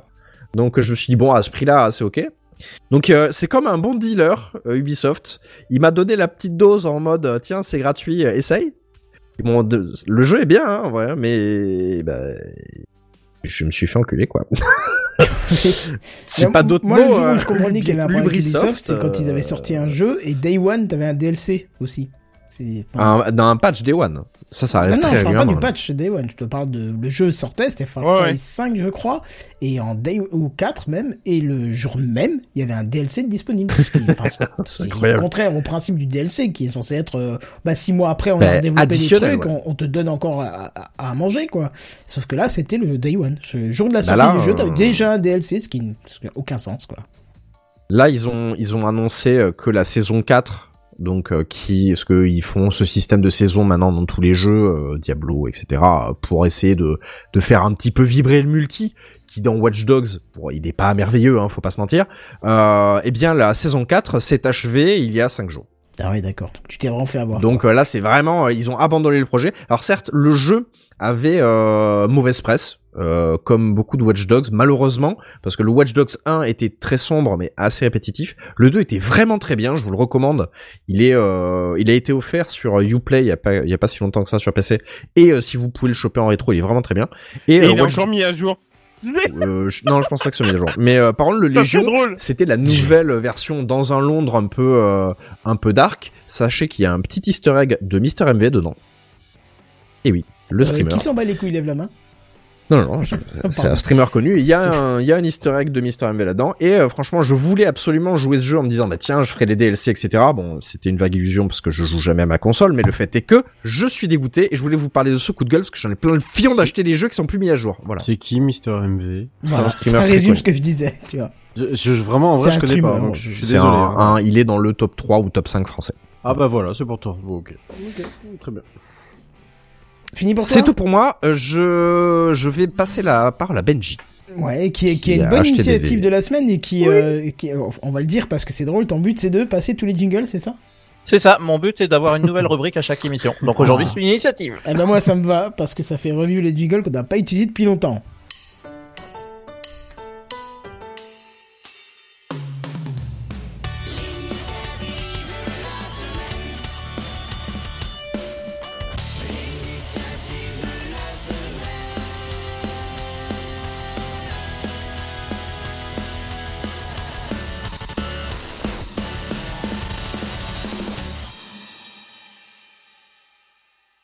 Ah, il est bien ce jingle. oui, il est un peu long, bien. mais il est Ouais. bien. Ouais. Ça- Ouais, mais ça fait plaisir de l'entendre. 26 secondes, c'est quand même pas mal, ouais. Voilà, magnifique. Bon, bah voilà, moi je fais une initiative de la semaine pour vous vendre des NFT. Non, je déconne. euh, c'est bon. Tout va tellement drôle.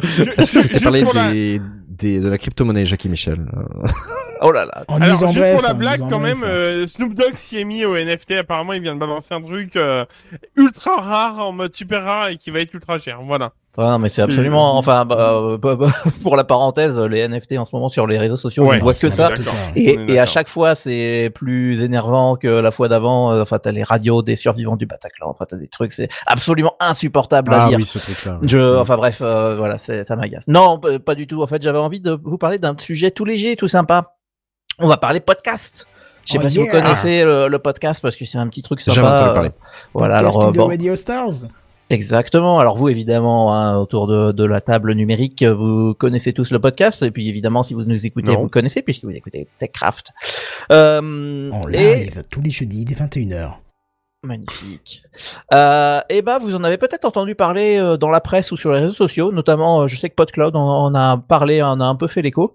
Euh, Il y a la société YouGov qui a, publié, qui a publié jeudi dernier une euh, petite étude sur la consommation de podcasts en France. Parce que souvent on a des statistiques, mais euh, c'est des euh, statistiques américaines, c'est euh, des statistiques euh, anglaises, etc. Et on a rarement de- des choses en France, donc euh, bah, j'avais envie d'en parler un petit peu.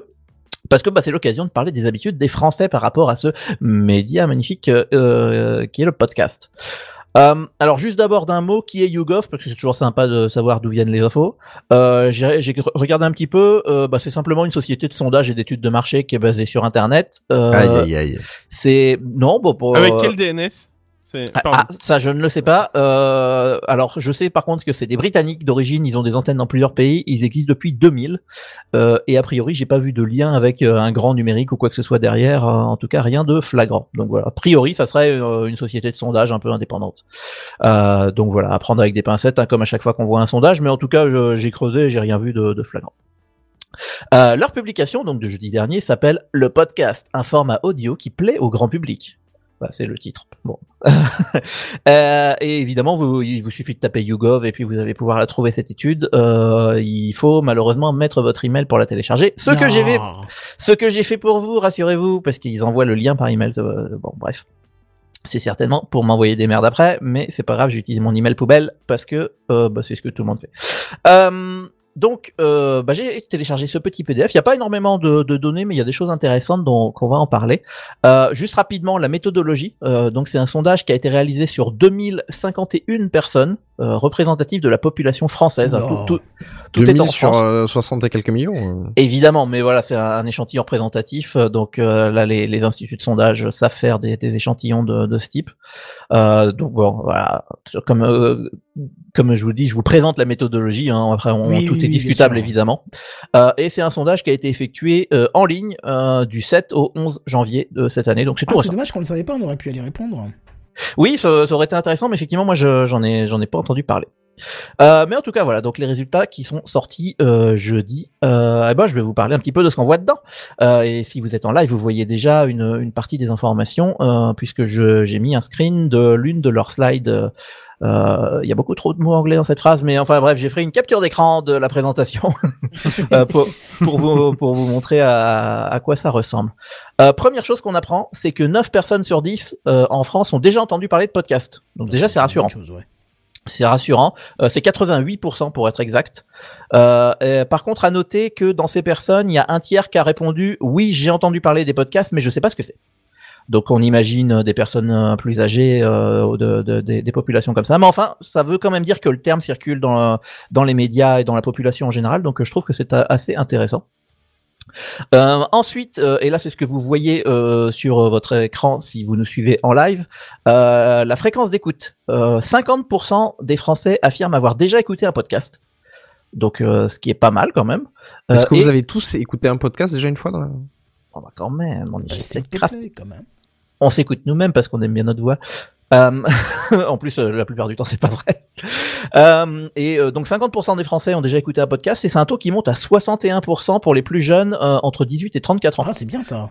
Ouais, donc donc les jeunes sont, sont plus attirés par le podcast et aussi il est un tout petit peu plus élevé chez les hommes puisque chez les hommes c'est à 54%. Donc il y a une toute petite différence mais qui est pas énorme parce qu'on pourrait penser de, que que la différence pourrait être plus grande. Euh, et au sein donc de, de, de cela, donc au sein de, des gens qui affirment avoir déjà écouté un podcast, euh, un tiers des personnes écoutent un podcast au moins une fois par semaine. Ce qui est pas mal. Euh, alors le détail, c'est 8% euh, qui en écoutent tous les jours, 13% qui en écoutent plusieurs fois par semaine et 12% une euh, une fois par semaine. Oui, c'est ça. Et est-ce que le pourcentage des gens qui appellent ça un podcast hein? Ah, je pense qu'il est élevé. truc, euh, Il est très ouais, élevé. J'en ai peur.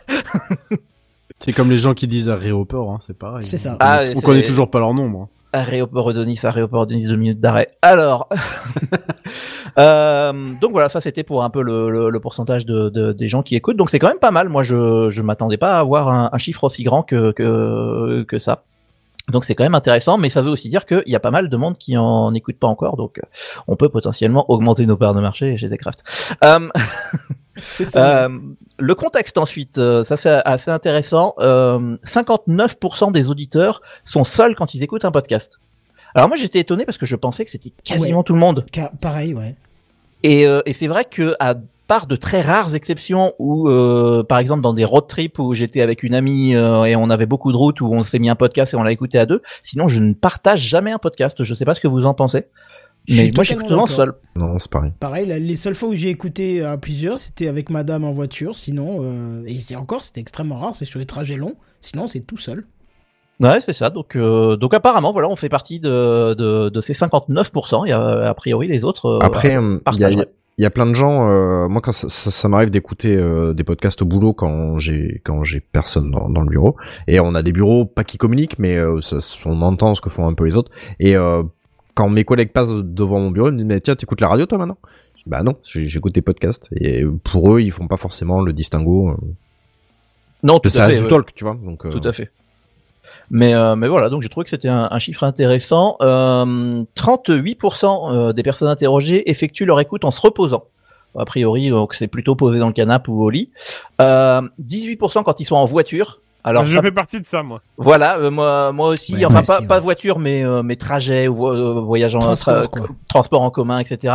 Alors le- là, l'étude ne parle que de voiture, donc euh, je le- le- je, je veux pas euh, Je, inclure je des choses qui suis, sont pas écrites. euh, je suis la team deux heures de perdu à chaque déplacement pro euh, qui est en ce moment toutes les semaines. Bah ouais. Donc ouais. euh, à chaque fois j'ai mon petit épisode de deux heures de perdu à écouter, voilà. Bah écoute, euh, voilà, tu fais partie de cela et, euh, et je sais que Kenton fait partie des 17% d'après euh, qui écoutent euh, des podcasts en préparant le repas ou en mangeant, Oui, c'est ça. euh, En notamment. faisant tout, euh, en fait, à la maison. Voilà, no- notamment euh, le P2P, puisque euh, Phil et Pof te font un coucou en pensant à tes tartines à peu près à chaque épisode. Et il tombe à 80% euh, juste, hein. c'est ça qui est fou. hein. Ouais, c'est pas mal quand même. Hein. C'est pas mal. Euh, donc voilà, ça c'est un peu Le format le plus vendeur, c'était le format dit métro. Alors à l'époque euh, des vieux podcasteurs, c'est vrai qu'on on nous a jamais briefé sur la durée idéale comme le fait YouTube par exemple, mais le format idéal pour un podcast, c'était le format métro. C'est-à-dire le format entre 20 et 30 minutes euh, pour euh, une clientèle parisienne en général, euh, pour le temps de métro. Ok, ouais, bah effectivement. Alors que des podcasts très très longs, genre l'apéro du Capitaine, etc., c'est pas bankable parce que c'est beaucoup trop long euh, au niveau consommation. Alors que euh, je trouve ça Ouais, alors après, ouais, ça, ça dépend de, de l'usage, de si tu aimes faire des pauses. Moi, je sais que ça me pose aucun problème de prendre un apéro du Capitaine de 4 heures Oui. et d'en écouter 10 minutes, de m'arrêter. Et puis je reprends après. Enfin, euh, je, je sais. Bon, certains peut-être n'aiment pas, effectivement. Ou un 24 FPS qui va entre 5 et 6 heures, quoi. Ouais, voilà. Qui, qui sait, il y a, y a plein d'émissions longues. Euh, côté plateforme, ça c'est un truc qui est intéressant. Euh, évidemment, et j'ai presque envie de dire malheureusement, Spotify est en tête. Hein, de- Ah, Quelle tristesse, c'est pas du podcast en plus. Et ouais, et, moi ça me, ça, franchement que ça, ça me, ça m'arrache un peu le cœur de lire ça. Euh, donc euh, Spotify est en tête des utilisateurs avec 28% euh, de, de, donc des personnes interrogées. Euh, J'en fais partie. ah, bah, bah voilà. T'es un malade, Bernard. On va- Un malade. Les autres, hein, vous le regardez pas dans les yeux. Euh, Non, non, mais en vrai, c'est vrai. En vrai, j'avoue, en fait, il y a le côté pratique de j'ai Spotify d'allumer dans la voiture, tu sais, euh, avec l'Apple Car. Euh, du coup, en fait, bah, euh, quand tu navigues, t'es directement sur Spotify, c'est plus rapide. hein, pour Oui, non, mais évi- évidemment, je, je comprends l'aspect. J'ai déjà l'appli. Sachant euh, que j'en ai- sachant que j'en écoute qu'un seul de podcast réellement. Donc oui, voilà. Non, ça. non, mais, mais c'est clair que, que, que, que oui, avoir déjà l'application installée pour autre chose, c'est déjà dans toutes les voitures, sur toutes les smartphones, etc. Mais, euh, mais pour un relativement nouvel arrivant, euh, je, je trouve assez épatant qu'il soit déjà en tête. Euh, Ouais. C'est ce qui m'a Deuxième, fait, c'est ce qui m'a fait quitter Spotify, moi, d'ailleurs, le podcast. ouais. À, for- à force de le mettre en homepage euh, en permanence sur des choses que j'ai jamais écoutées, mais dont il se disait que oh, peut-être qu'il écouterait, ça m'a légèrement saoulé. Je me suis ok, bon, allez, hein. Euh, Oui, bah, on fait autrement, bien quoi. gentil, hein. Voilà, exactement. Donc voilà. Donc euh, Spotify premier. Euh, le deuxième, euh, c'est les sites et les applications spécifiques. Euh, typiquement euh, les applications de radio, les sites de radio, parce qu'évidemment, ou de journaux, parce qu'évidemment c'est inclus dans, dans dans podcast, même si c'est de la catch-up radio, c'est pas du podcast indépendant, mais mais évidemment pour les, les gens qui répondent à l'étude, c'est inclus. Donc ça, ça vient ensuite avec 23%, donc c'est pas si loin de, de Spotify. Suivi, alors là j'étais épaté de 10 heures. Le troisième c'est 10 heures avec 21%. 10 heures, mais ça existe encore? Mais alors oui, ça. je l'ai dit la semaine dernière, 2% du Mais- marché mondial. Je, je Mais, suis épaté, mais alors euh, c'est là que tu vois que cette étude est franco-française, hein. parce qu'à mon avis dans les autres pays il y a pas ça. C'est quand même long un podcast de 10 heures. Et, euh, oh, on a vu mieux, on a vu mieux. Ok, ok. Écoutez, Désolé, euh, écoutez, non non mais écoutez, euh, Il voulait moi le passer ce soir en plus. j'a- j'assume, euh, voilà. Euh, bon, vous savez quoi, de toute façon, je vais y aller et puis c'est tout. Ah bon, on a déjà vu des, des 24 heures, des 27 sur 24, des choses comme ça. oui, oh attention. putain, oui, c'est vrai. C'est- ça c'est bon, de- des gens complètement fous. Oh, Euh, Chez moi à la maison, ils l'ont fait en plus. euh, oui, oui, j'y étais. Ouais, bien sûr, en plus, t'y étais. ouais. Donc voilà, ça c'était le trio de tête. Euh, juste pour vous donner la fin du classement, euh, Google Podcast avec 9% et Apple Podcast qui est le cinquième à 8% Ce seulement. qui est étonnant, au final. Ce qui est c'est étonnant lui parce qui a que- proposé Ouais. le podcast. Hein. C'est un peu l'historique, c'est lui, ouais, exactement. Donc, euh, donc ouais, je trouve Et que de cloud, ils intéressant. sont où là-dedans? Oh. Ah ben, il faut. euh, alors ouais, c'est pas, c'est effectivement pas pas noté. Alors j'imagine qu'il doit y avoir autre que que, que tout ça, évidemment que j'ai pas noté. Euh, par contre, il a à noter, il y a des différences euh, assez marquées selon les âges. Euh, les 18-24 ans, donc les vraiment assez jeunes, euh, privilégient à 46% Spotify. Là où les 55 ans et plus, euh, eux, ils préfèrent euh, à 33% les sites et les applications de médias. C'est je vais sur le site d'RTL ou je sais pas quoi. Mais entre Euh, 24 et 55 ans, alors ils préfèrent quoi, du coup? Et bon, bah après, voilà, là, je. J'aimerais bien savoir ce que je préfère. Là, j'imagine qu'on rentre dans l'étude globale. euh, Je donnais les chiffres tout à l'heure. J'imagine que c'est Spotify qui est en tête. Mais, mais voilà, ça c'était le. Donc les, les plateformes. Euh, côté euh, de la, euh, pardon, du côté de la motivation d'écoute, euh, les trois plus grandes raisons d'écouter du podcast sont au coude à coude, euh, à, à 1 ou 2% près. C'est s'informer, se divertir et en savoir plus sur les sujets qui intéressent les, les, les, les auditeurs. J'ai envie de dire, on est dans les trois cases, donc nous on est bien. ça c'est parfait. Euh, viennent ensuite la détente, euh, les fins de formation et l'apprentissage des langues. Ça, c'est vrai que c'est c'est assez intéressant de, de se dire euh, j'ai envie d'apprendre l'anglais, j'écoute des podcasts Ah, en ça, j'ai j'ai essayé, j'y arrive pas. C'est, ça marche pas. Ah oui. Ouais, tu... Je sais que compliqué. le prochain épisode sera en cantonais. Bonne écoute. Ah, j'en ai, écouté quelques-uns en anglais. Enfin, il y en a, un- il y en a un que j'aime beaucoup qui est un.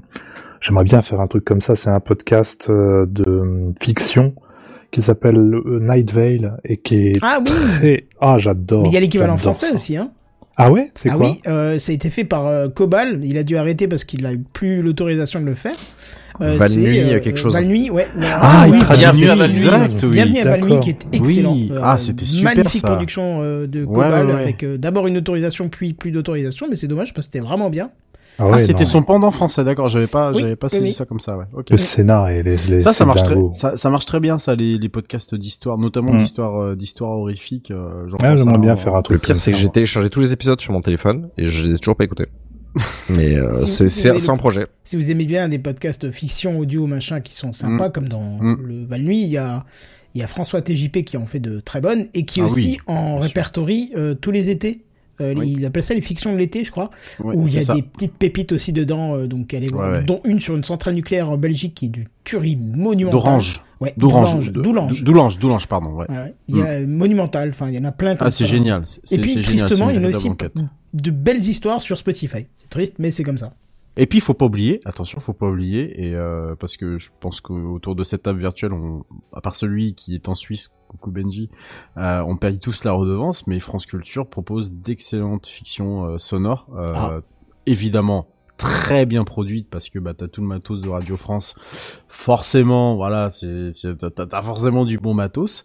Et euh, tous les tous les ans ils, te sortent euh, 4 5 podcasts natifs euh, qui certains je crois passent à l'antenne je sais plus si certains passent à l'antenne mais avec des fictions qui sont très bien écrites et euh, très très bien in- interprétées avec bah, toute la qualité de son que vous pouvez réserver à une production de Radio France. Et elles valent aussi le, détour. Et les anciennes aussi sont téléchargeables et sont franchement franchement euh, très très très euh, très sympathiques voilà Ouais. Ouais, bah après en termes de fiction, on va encore dire que je suis biaisé, puis que. Mais euh, moi, euh, il y a un truc, ça s'appelle Sartec 2. Je sais pas si vous connaissez. Ah oui. Il y a, Ah il y a ouais, pas des épisodes ouais. souvent, hein. mais c'est bien. c'est rigolo. voilà c'est ça Ah, ça, se, ça se temps. suit. hein. Moi, j'a- j'apprécie ça. mais euh, bah tiens, justement, c'est intéressant parce que le- la page d'après, c'est les types de podcasts écoutés. Donc, on- bah, puisqu'on est en train d'en parler. Euh, euh, Premier, évidemment, euh, l'actualité, les sujets de société, ça c'est 32%. Euh, bon, c'est un peu nous, hein, on fait l'actualité high-tech. Euh, 27% l'humour et le divertissement. Euh, Ça, c'est pas nous, ça? euh, bon, si, c'est divertissant quand même. Bah oui. Ah non, L'humour, je sais pas, mais, Ah oui, euh, voilà, c'est ça, moi je parlais de l'humour. L'humour, ça dépend si on est en forme, quoi. Alors ça, on, on verra. Ça dépend Euh, de l'heure aussi. Ouais, c'est ça. Alors par contre, j'ai été étonné, c'est que la musique n'est que troisième à 26%, alors que moi, à un moment donné, j'avais l'impression qu'il y avait que des podcasts musicaux absolument partout. Pouah, je crois que Mais- j'ai jamais écouté un podcast musical. Enfin, j'ai Oh, mais l'inaudible de Walter Proof, c'est tellement Ah bien. oui, oui, pardon. ça, Ah, le WAPEX, euh, Oui, le différent. hein, écoutez ça. Hein. C'est Oui, bien. j'en fais un depuis 2014 mais ça fait plaisir d'être cité J'écoute trop le podcast. C'est les vêtements propres, ou je sais pas quoi. Moi, je croyais que c'était un truc sur la lessive, c'est pour ça que j'ai. putain allez vous faire foutre sérieux Ariel putain comme l'a fait celle-là Grâce à le chat machine. pas le droit Donc voilà, Allez, ça c'était les, les types de podcasts. Euh, et euh, les dernières données intéressantes euh, que, que j'ai à vous proposer, euh, dans les 43% de Français qui n'ont jamais écouté de podcast, on leur a demandé pourquoi. Et euh, je trouve que c'est intéressant. Euh, première raison, euh, je préfère passer mon temps autrement, euh, à 33%. Bon, ça c'est un, La télé. un attendu, j'ai envie de dire, voilà. TPMP Mais par contre, le deuxième m'a beaucoup intéressé. Je ne veux pas payer pour écouter du contenu. Arrive en second avec 25%. Oh merde. Donc ça veut quand même dire qu'il y a un quart des gens qui écoutent pas de podcast qui ont l'air de penser que c'est payant. Parce que Bah, vous faites parce pas qu'en payer même temps, mais parce qu'en même temps on sait ce Ah. que c'est le message Si, qu'on si, leur, mais euh, je- qu'on leur délivre quoi. Ben voilà, donc je me dis qu'il y a un gros problème de communication ici pour que un quart de, des personnes qui écoutent pas du tout de podcast croient ça. Je me dis qu'il y a, il y a forcément un, un déficit de communication quelque part. Là, c'est moi Ou ça m'a marché à prendre. Ou un marché à prendre. Bah non, parce que visiblement ils veulent ils veulent pas en écouter, donc euh, ça, ça a pas l'air de, de les intéresser. Mais euh, mais voilà, j'ai trouvé que c'était euh, ça, ça m'a- cette phrase m'a Ah choqué oui, en fait dans le. En- donne une- peut-être une raison. Il dit merci Mathieu Gallet.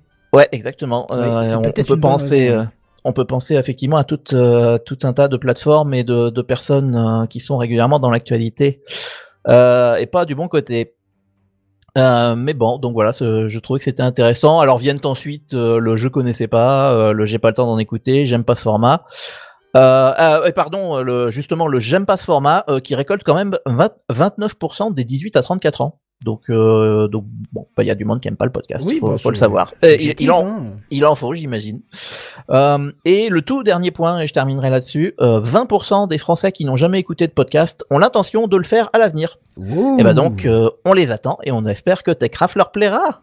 Bah voilà. oui, parce que podcast euh, Techcraft, c'est ton podcast et c'est aussi. Techcraft en live, tous les jeudis dès 21h. Voilà, comme ça, ils peuvent choisir leur moyen d'écoute. C'est pas beau ça?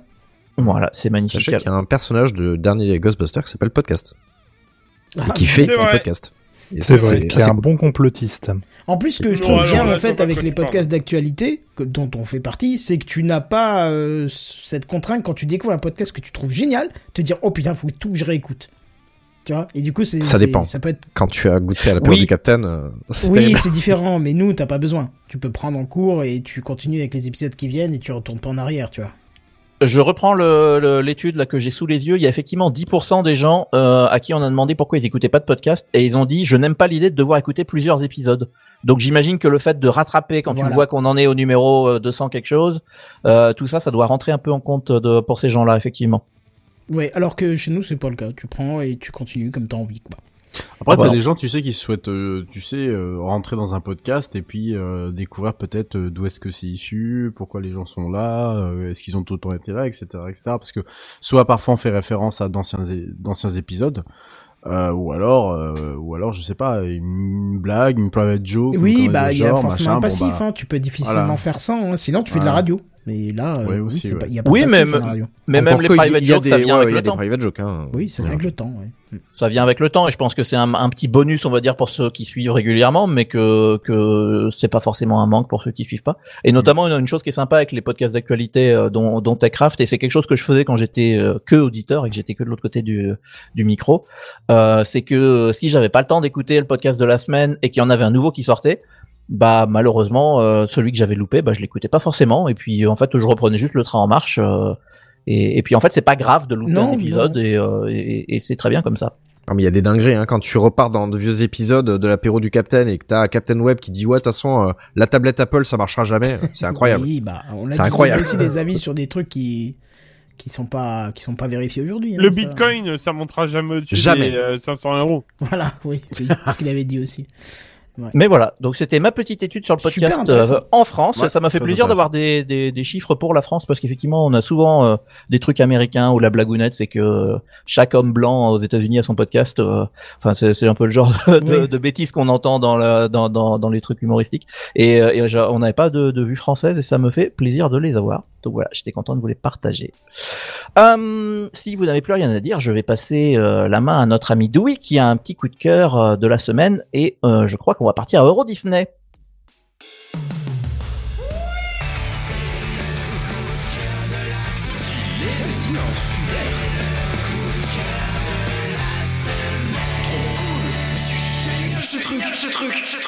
Doui. Juste Eh oui. une petite chose, Louis, je t'interromps. Dis-moi. Je dois juste rebondir sur un truc qu'a dit, euh, qu'a dit Benji. Justement, c'est en partant du fait que, que certains peuvent nous découvrir sur, euh, sur la route hein, du podcast qu'on avait pris la décision de mettre ces petits... euh, Doui. Sam, Benji, Redscape. et ainsi de suite juste avant euh, les personnes qui parlent parce que je me suis rendu compte qu'en en découvrant de nouveaux podcasts qui avaient déjà du vécu, c'est parfois difficile d'identifier les D'identifier personnes les gens. Ah, exactement, ouais. C'est très compliqué quand t'as pas d'image et c'est pour ça que Doui. je te laisse la parole maintenant. Ah, merci beaucoup. Sachez que je suis fan de Disney, hein, pour ceux qui ne le savent pas et qui pas me vrai. découvrent. Je Ah suis bon un archi fan de Disney. Un jour, je vous parlerai de pourquoi je suis fan de Disney. Alors, ça ne s'appelle plus Euro Disney hein, depuis longtemps, euh, parce que c'est maintenant Disneyland Paris. Le nom officiel, ça a passé par plusieurs noms. ça, hein. tu vois. Et, Bah, ça a changé de nom. Est-ce que tu viens de me traiter de vieux con? Non, bah, c'est pas grave. Hein, tiens, Non, non, mais Nous, bien. En fait, ça me va. Ça me Eh va. bien justement, euh, Disney, le 12 avril, va fêter ses Disneyland Paris, va fêter ses 30 ans. Euh, et on voit Buddy qui a imprimé ce magnifique château, euh, qui est le plus beau du monde évidemment. Oh. Euh, et pour ça, eh bien, euh, Disney sait mettre les petits plats dans les grands. J'étais le 12 avril 2017 euh, à Disneyland Paris. C'était un des meilleurs jours que j'ai passé de ma vie Euh, C'était incroyable au niveau fan. Et pour les 30 ans, Covid ou pas, euh, Disney sait mettre les, petits plats dans les grands. Et là, attention, ils nous ont annoncé il y a quelque temps euh, l'agrandissement de plusieurs landes. Donc les landes, c'est des espèces de petits bouts à thème dans les parcs. Et cette nuit, la NASA a détecté un problème au-dessus de chez Marne-la-Vallée. Car oui, eh bien, le Quinjet, le vaisseau des Avengers, a été posé à Disneyland Paris. Ça y est, c'est officiel. On a vu des magnifiques photos, des magnifiques vidéos en grande pompe. Bien sûr, les guests n'étaient pas là, hein. tout ça a été fait de nuit. Euh, dans un land qui est inaccessible pour l'instant au public et qui est, pour ceux qui sont déjà allés à Disneyland Paris, euh, vers euh, Rock'n'Roller Coaster, qui malheureusement a tiré sa révérence, euh, qui était mon attraction favorite, soit dit en passant. Euh, donc ça y est, le vaisseau des Avengers est enfin sur place dans le Land Marvel qui sera donc ouvert normalement euh, aux alentours de l'été euh, 2022. Euh, parce que évidemment vous n'avez pas accès à mes notes. Euh, mais c'est pas tout. Il y a eu une petite annonce qui a été faite. Euh, si vous avez regardé des événements mondiaux euh, assez euh, télévisés ces derniers temps, vous savez que les drones, hein, en particulier en euh, ont la cote. Euh, par exemple, il y a eu une magnifique euh, planète Terre euh, au niveau des JO, etc. C'était vraiment très très beau. Il y a eu aussi un truc à la Cannes, je crois. Et eh bien Disney, Disneyland Paris ne fera pas exception. Ils ont fait des petits teasings sur un pré-show du spectacle de nuit qui s'appelle Disney Illuminations et il y aura un spectacle de 200 drones qui seront coordonnés avec de la musique, etc. Donc Disney Illuminations, on a eu à demi-mot la confirmation que le spectacle de nuit resterait. Et il y aura ce fameux pré-show. Et ils se sont dit, tiens, on va mettre une petite musique quand même pour faire ce petit ballet. Ils sont allés à Abbey Road, au studio Abbey Road, très connu euh, pour... pour avoir hébergé les Beatles, euh, pour faire la musique de ce pré-show. Je trouve ça absolument incroyable de mettre autant de pognon euh, dans des spectacles et dans des trucs comme ça. Je trouve ça merveilleux. Je voulais absolument vous partager cette passion. Sachez que le 12 avril, je serai à Disneyland. Ça m'a coûté un bras, mais j'y serai. Euh, vous pouvez y aller, mais malheureusement que les billets payants et c'est pas donné. Voilà, c'était mon coup de Bah, cœur de la semaine. euh, ça Ah ben vous aurez euh, vous aurez des photos, des vidéos, il y aura tout ce qu'il faut. J'ai quand même payé 110 euros la journée.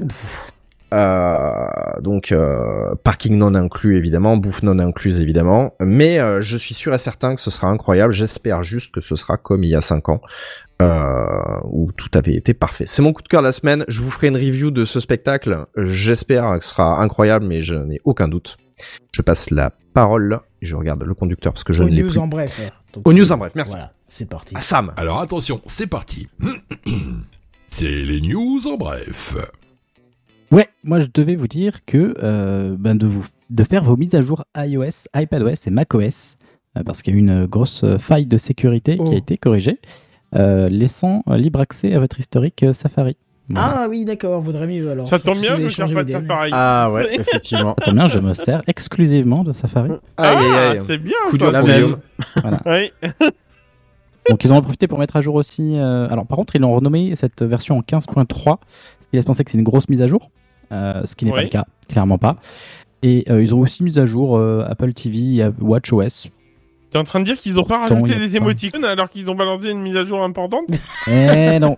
Tu fais bien l'emoticône euh, étonné d'ailleurs, Sam.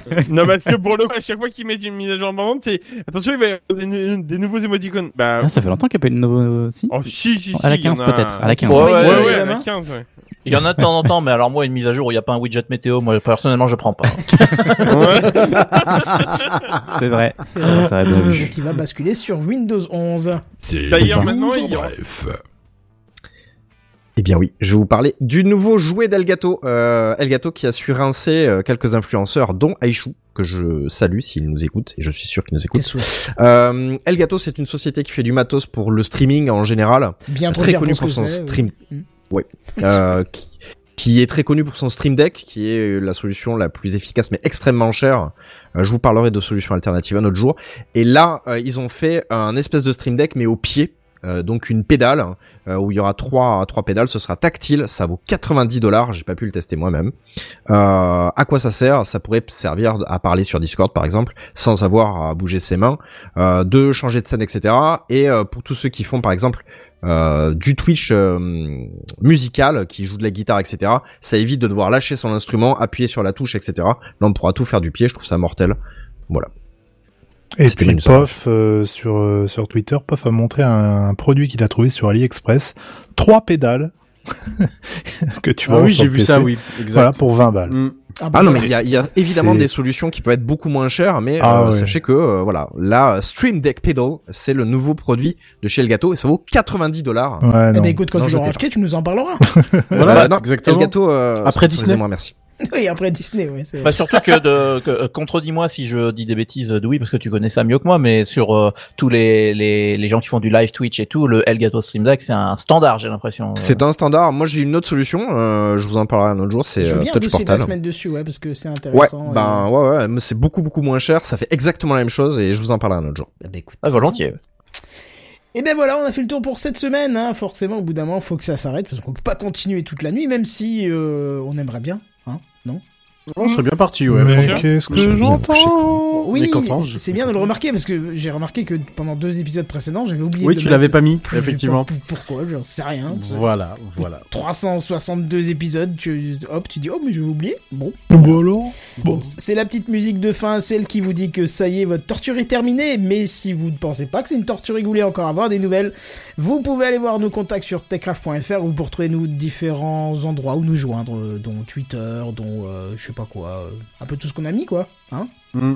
Exactement. Voilà. Oui, oui, TikTok, ouais, on fait des danses et tout, venez voir, c'est super. C'est ça. Et sinon, effectivement, de toute façon, on est. euh, Ah ouais, c'est un peu faible. Mais du coup, oui, on est en live tous les jeudis dès 21h. Et faites comme Altariel qui vient après l'émission, apparemment d'être charmé puisqu'il s'est abonné à la chaîne Twitch et pourra nous retrouver dès la semaine prochaine. Mais nous, en attendant, on vous dit à plus. Bye bye. Au Ciao, revoir. ciao. Au revoir. Ciao, ciao.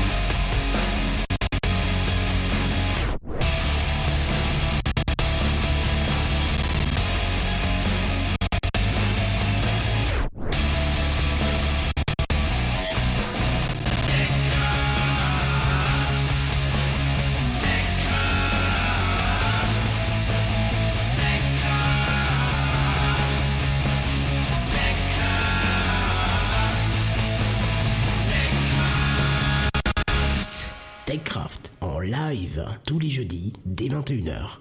Plus d'informations sur www.techcraft.fr.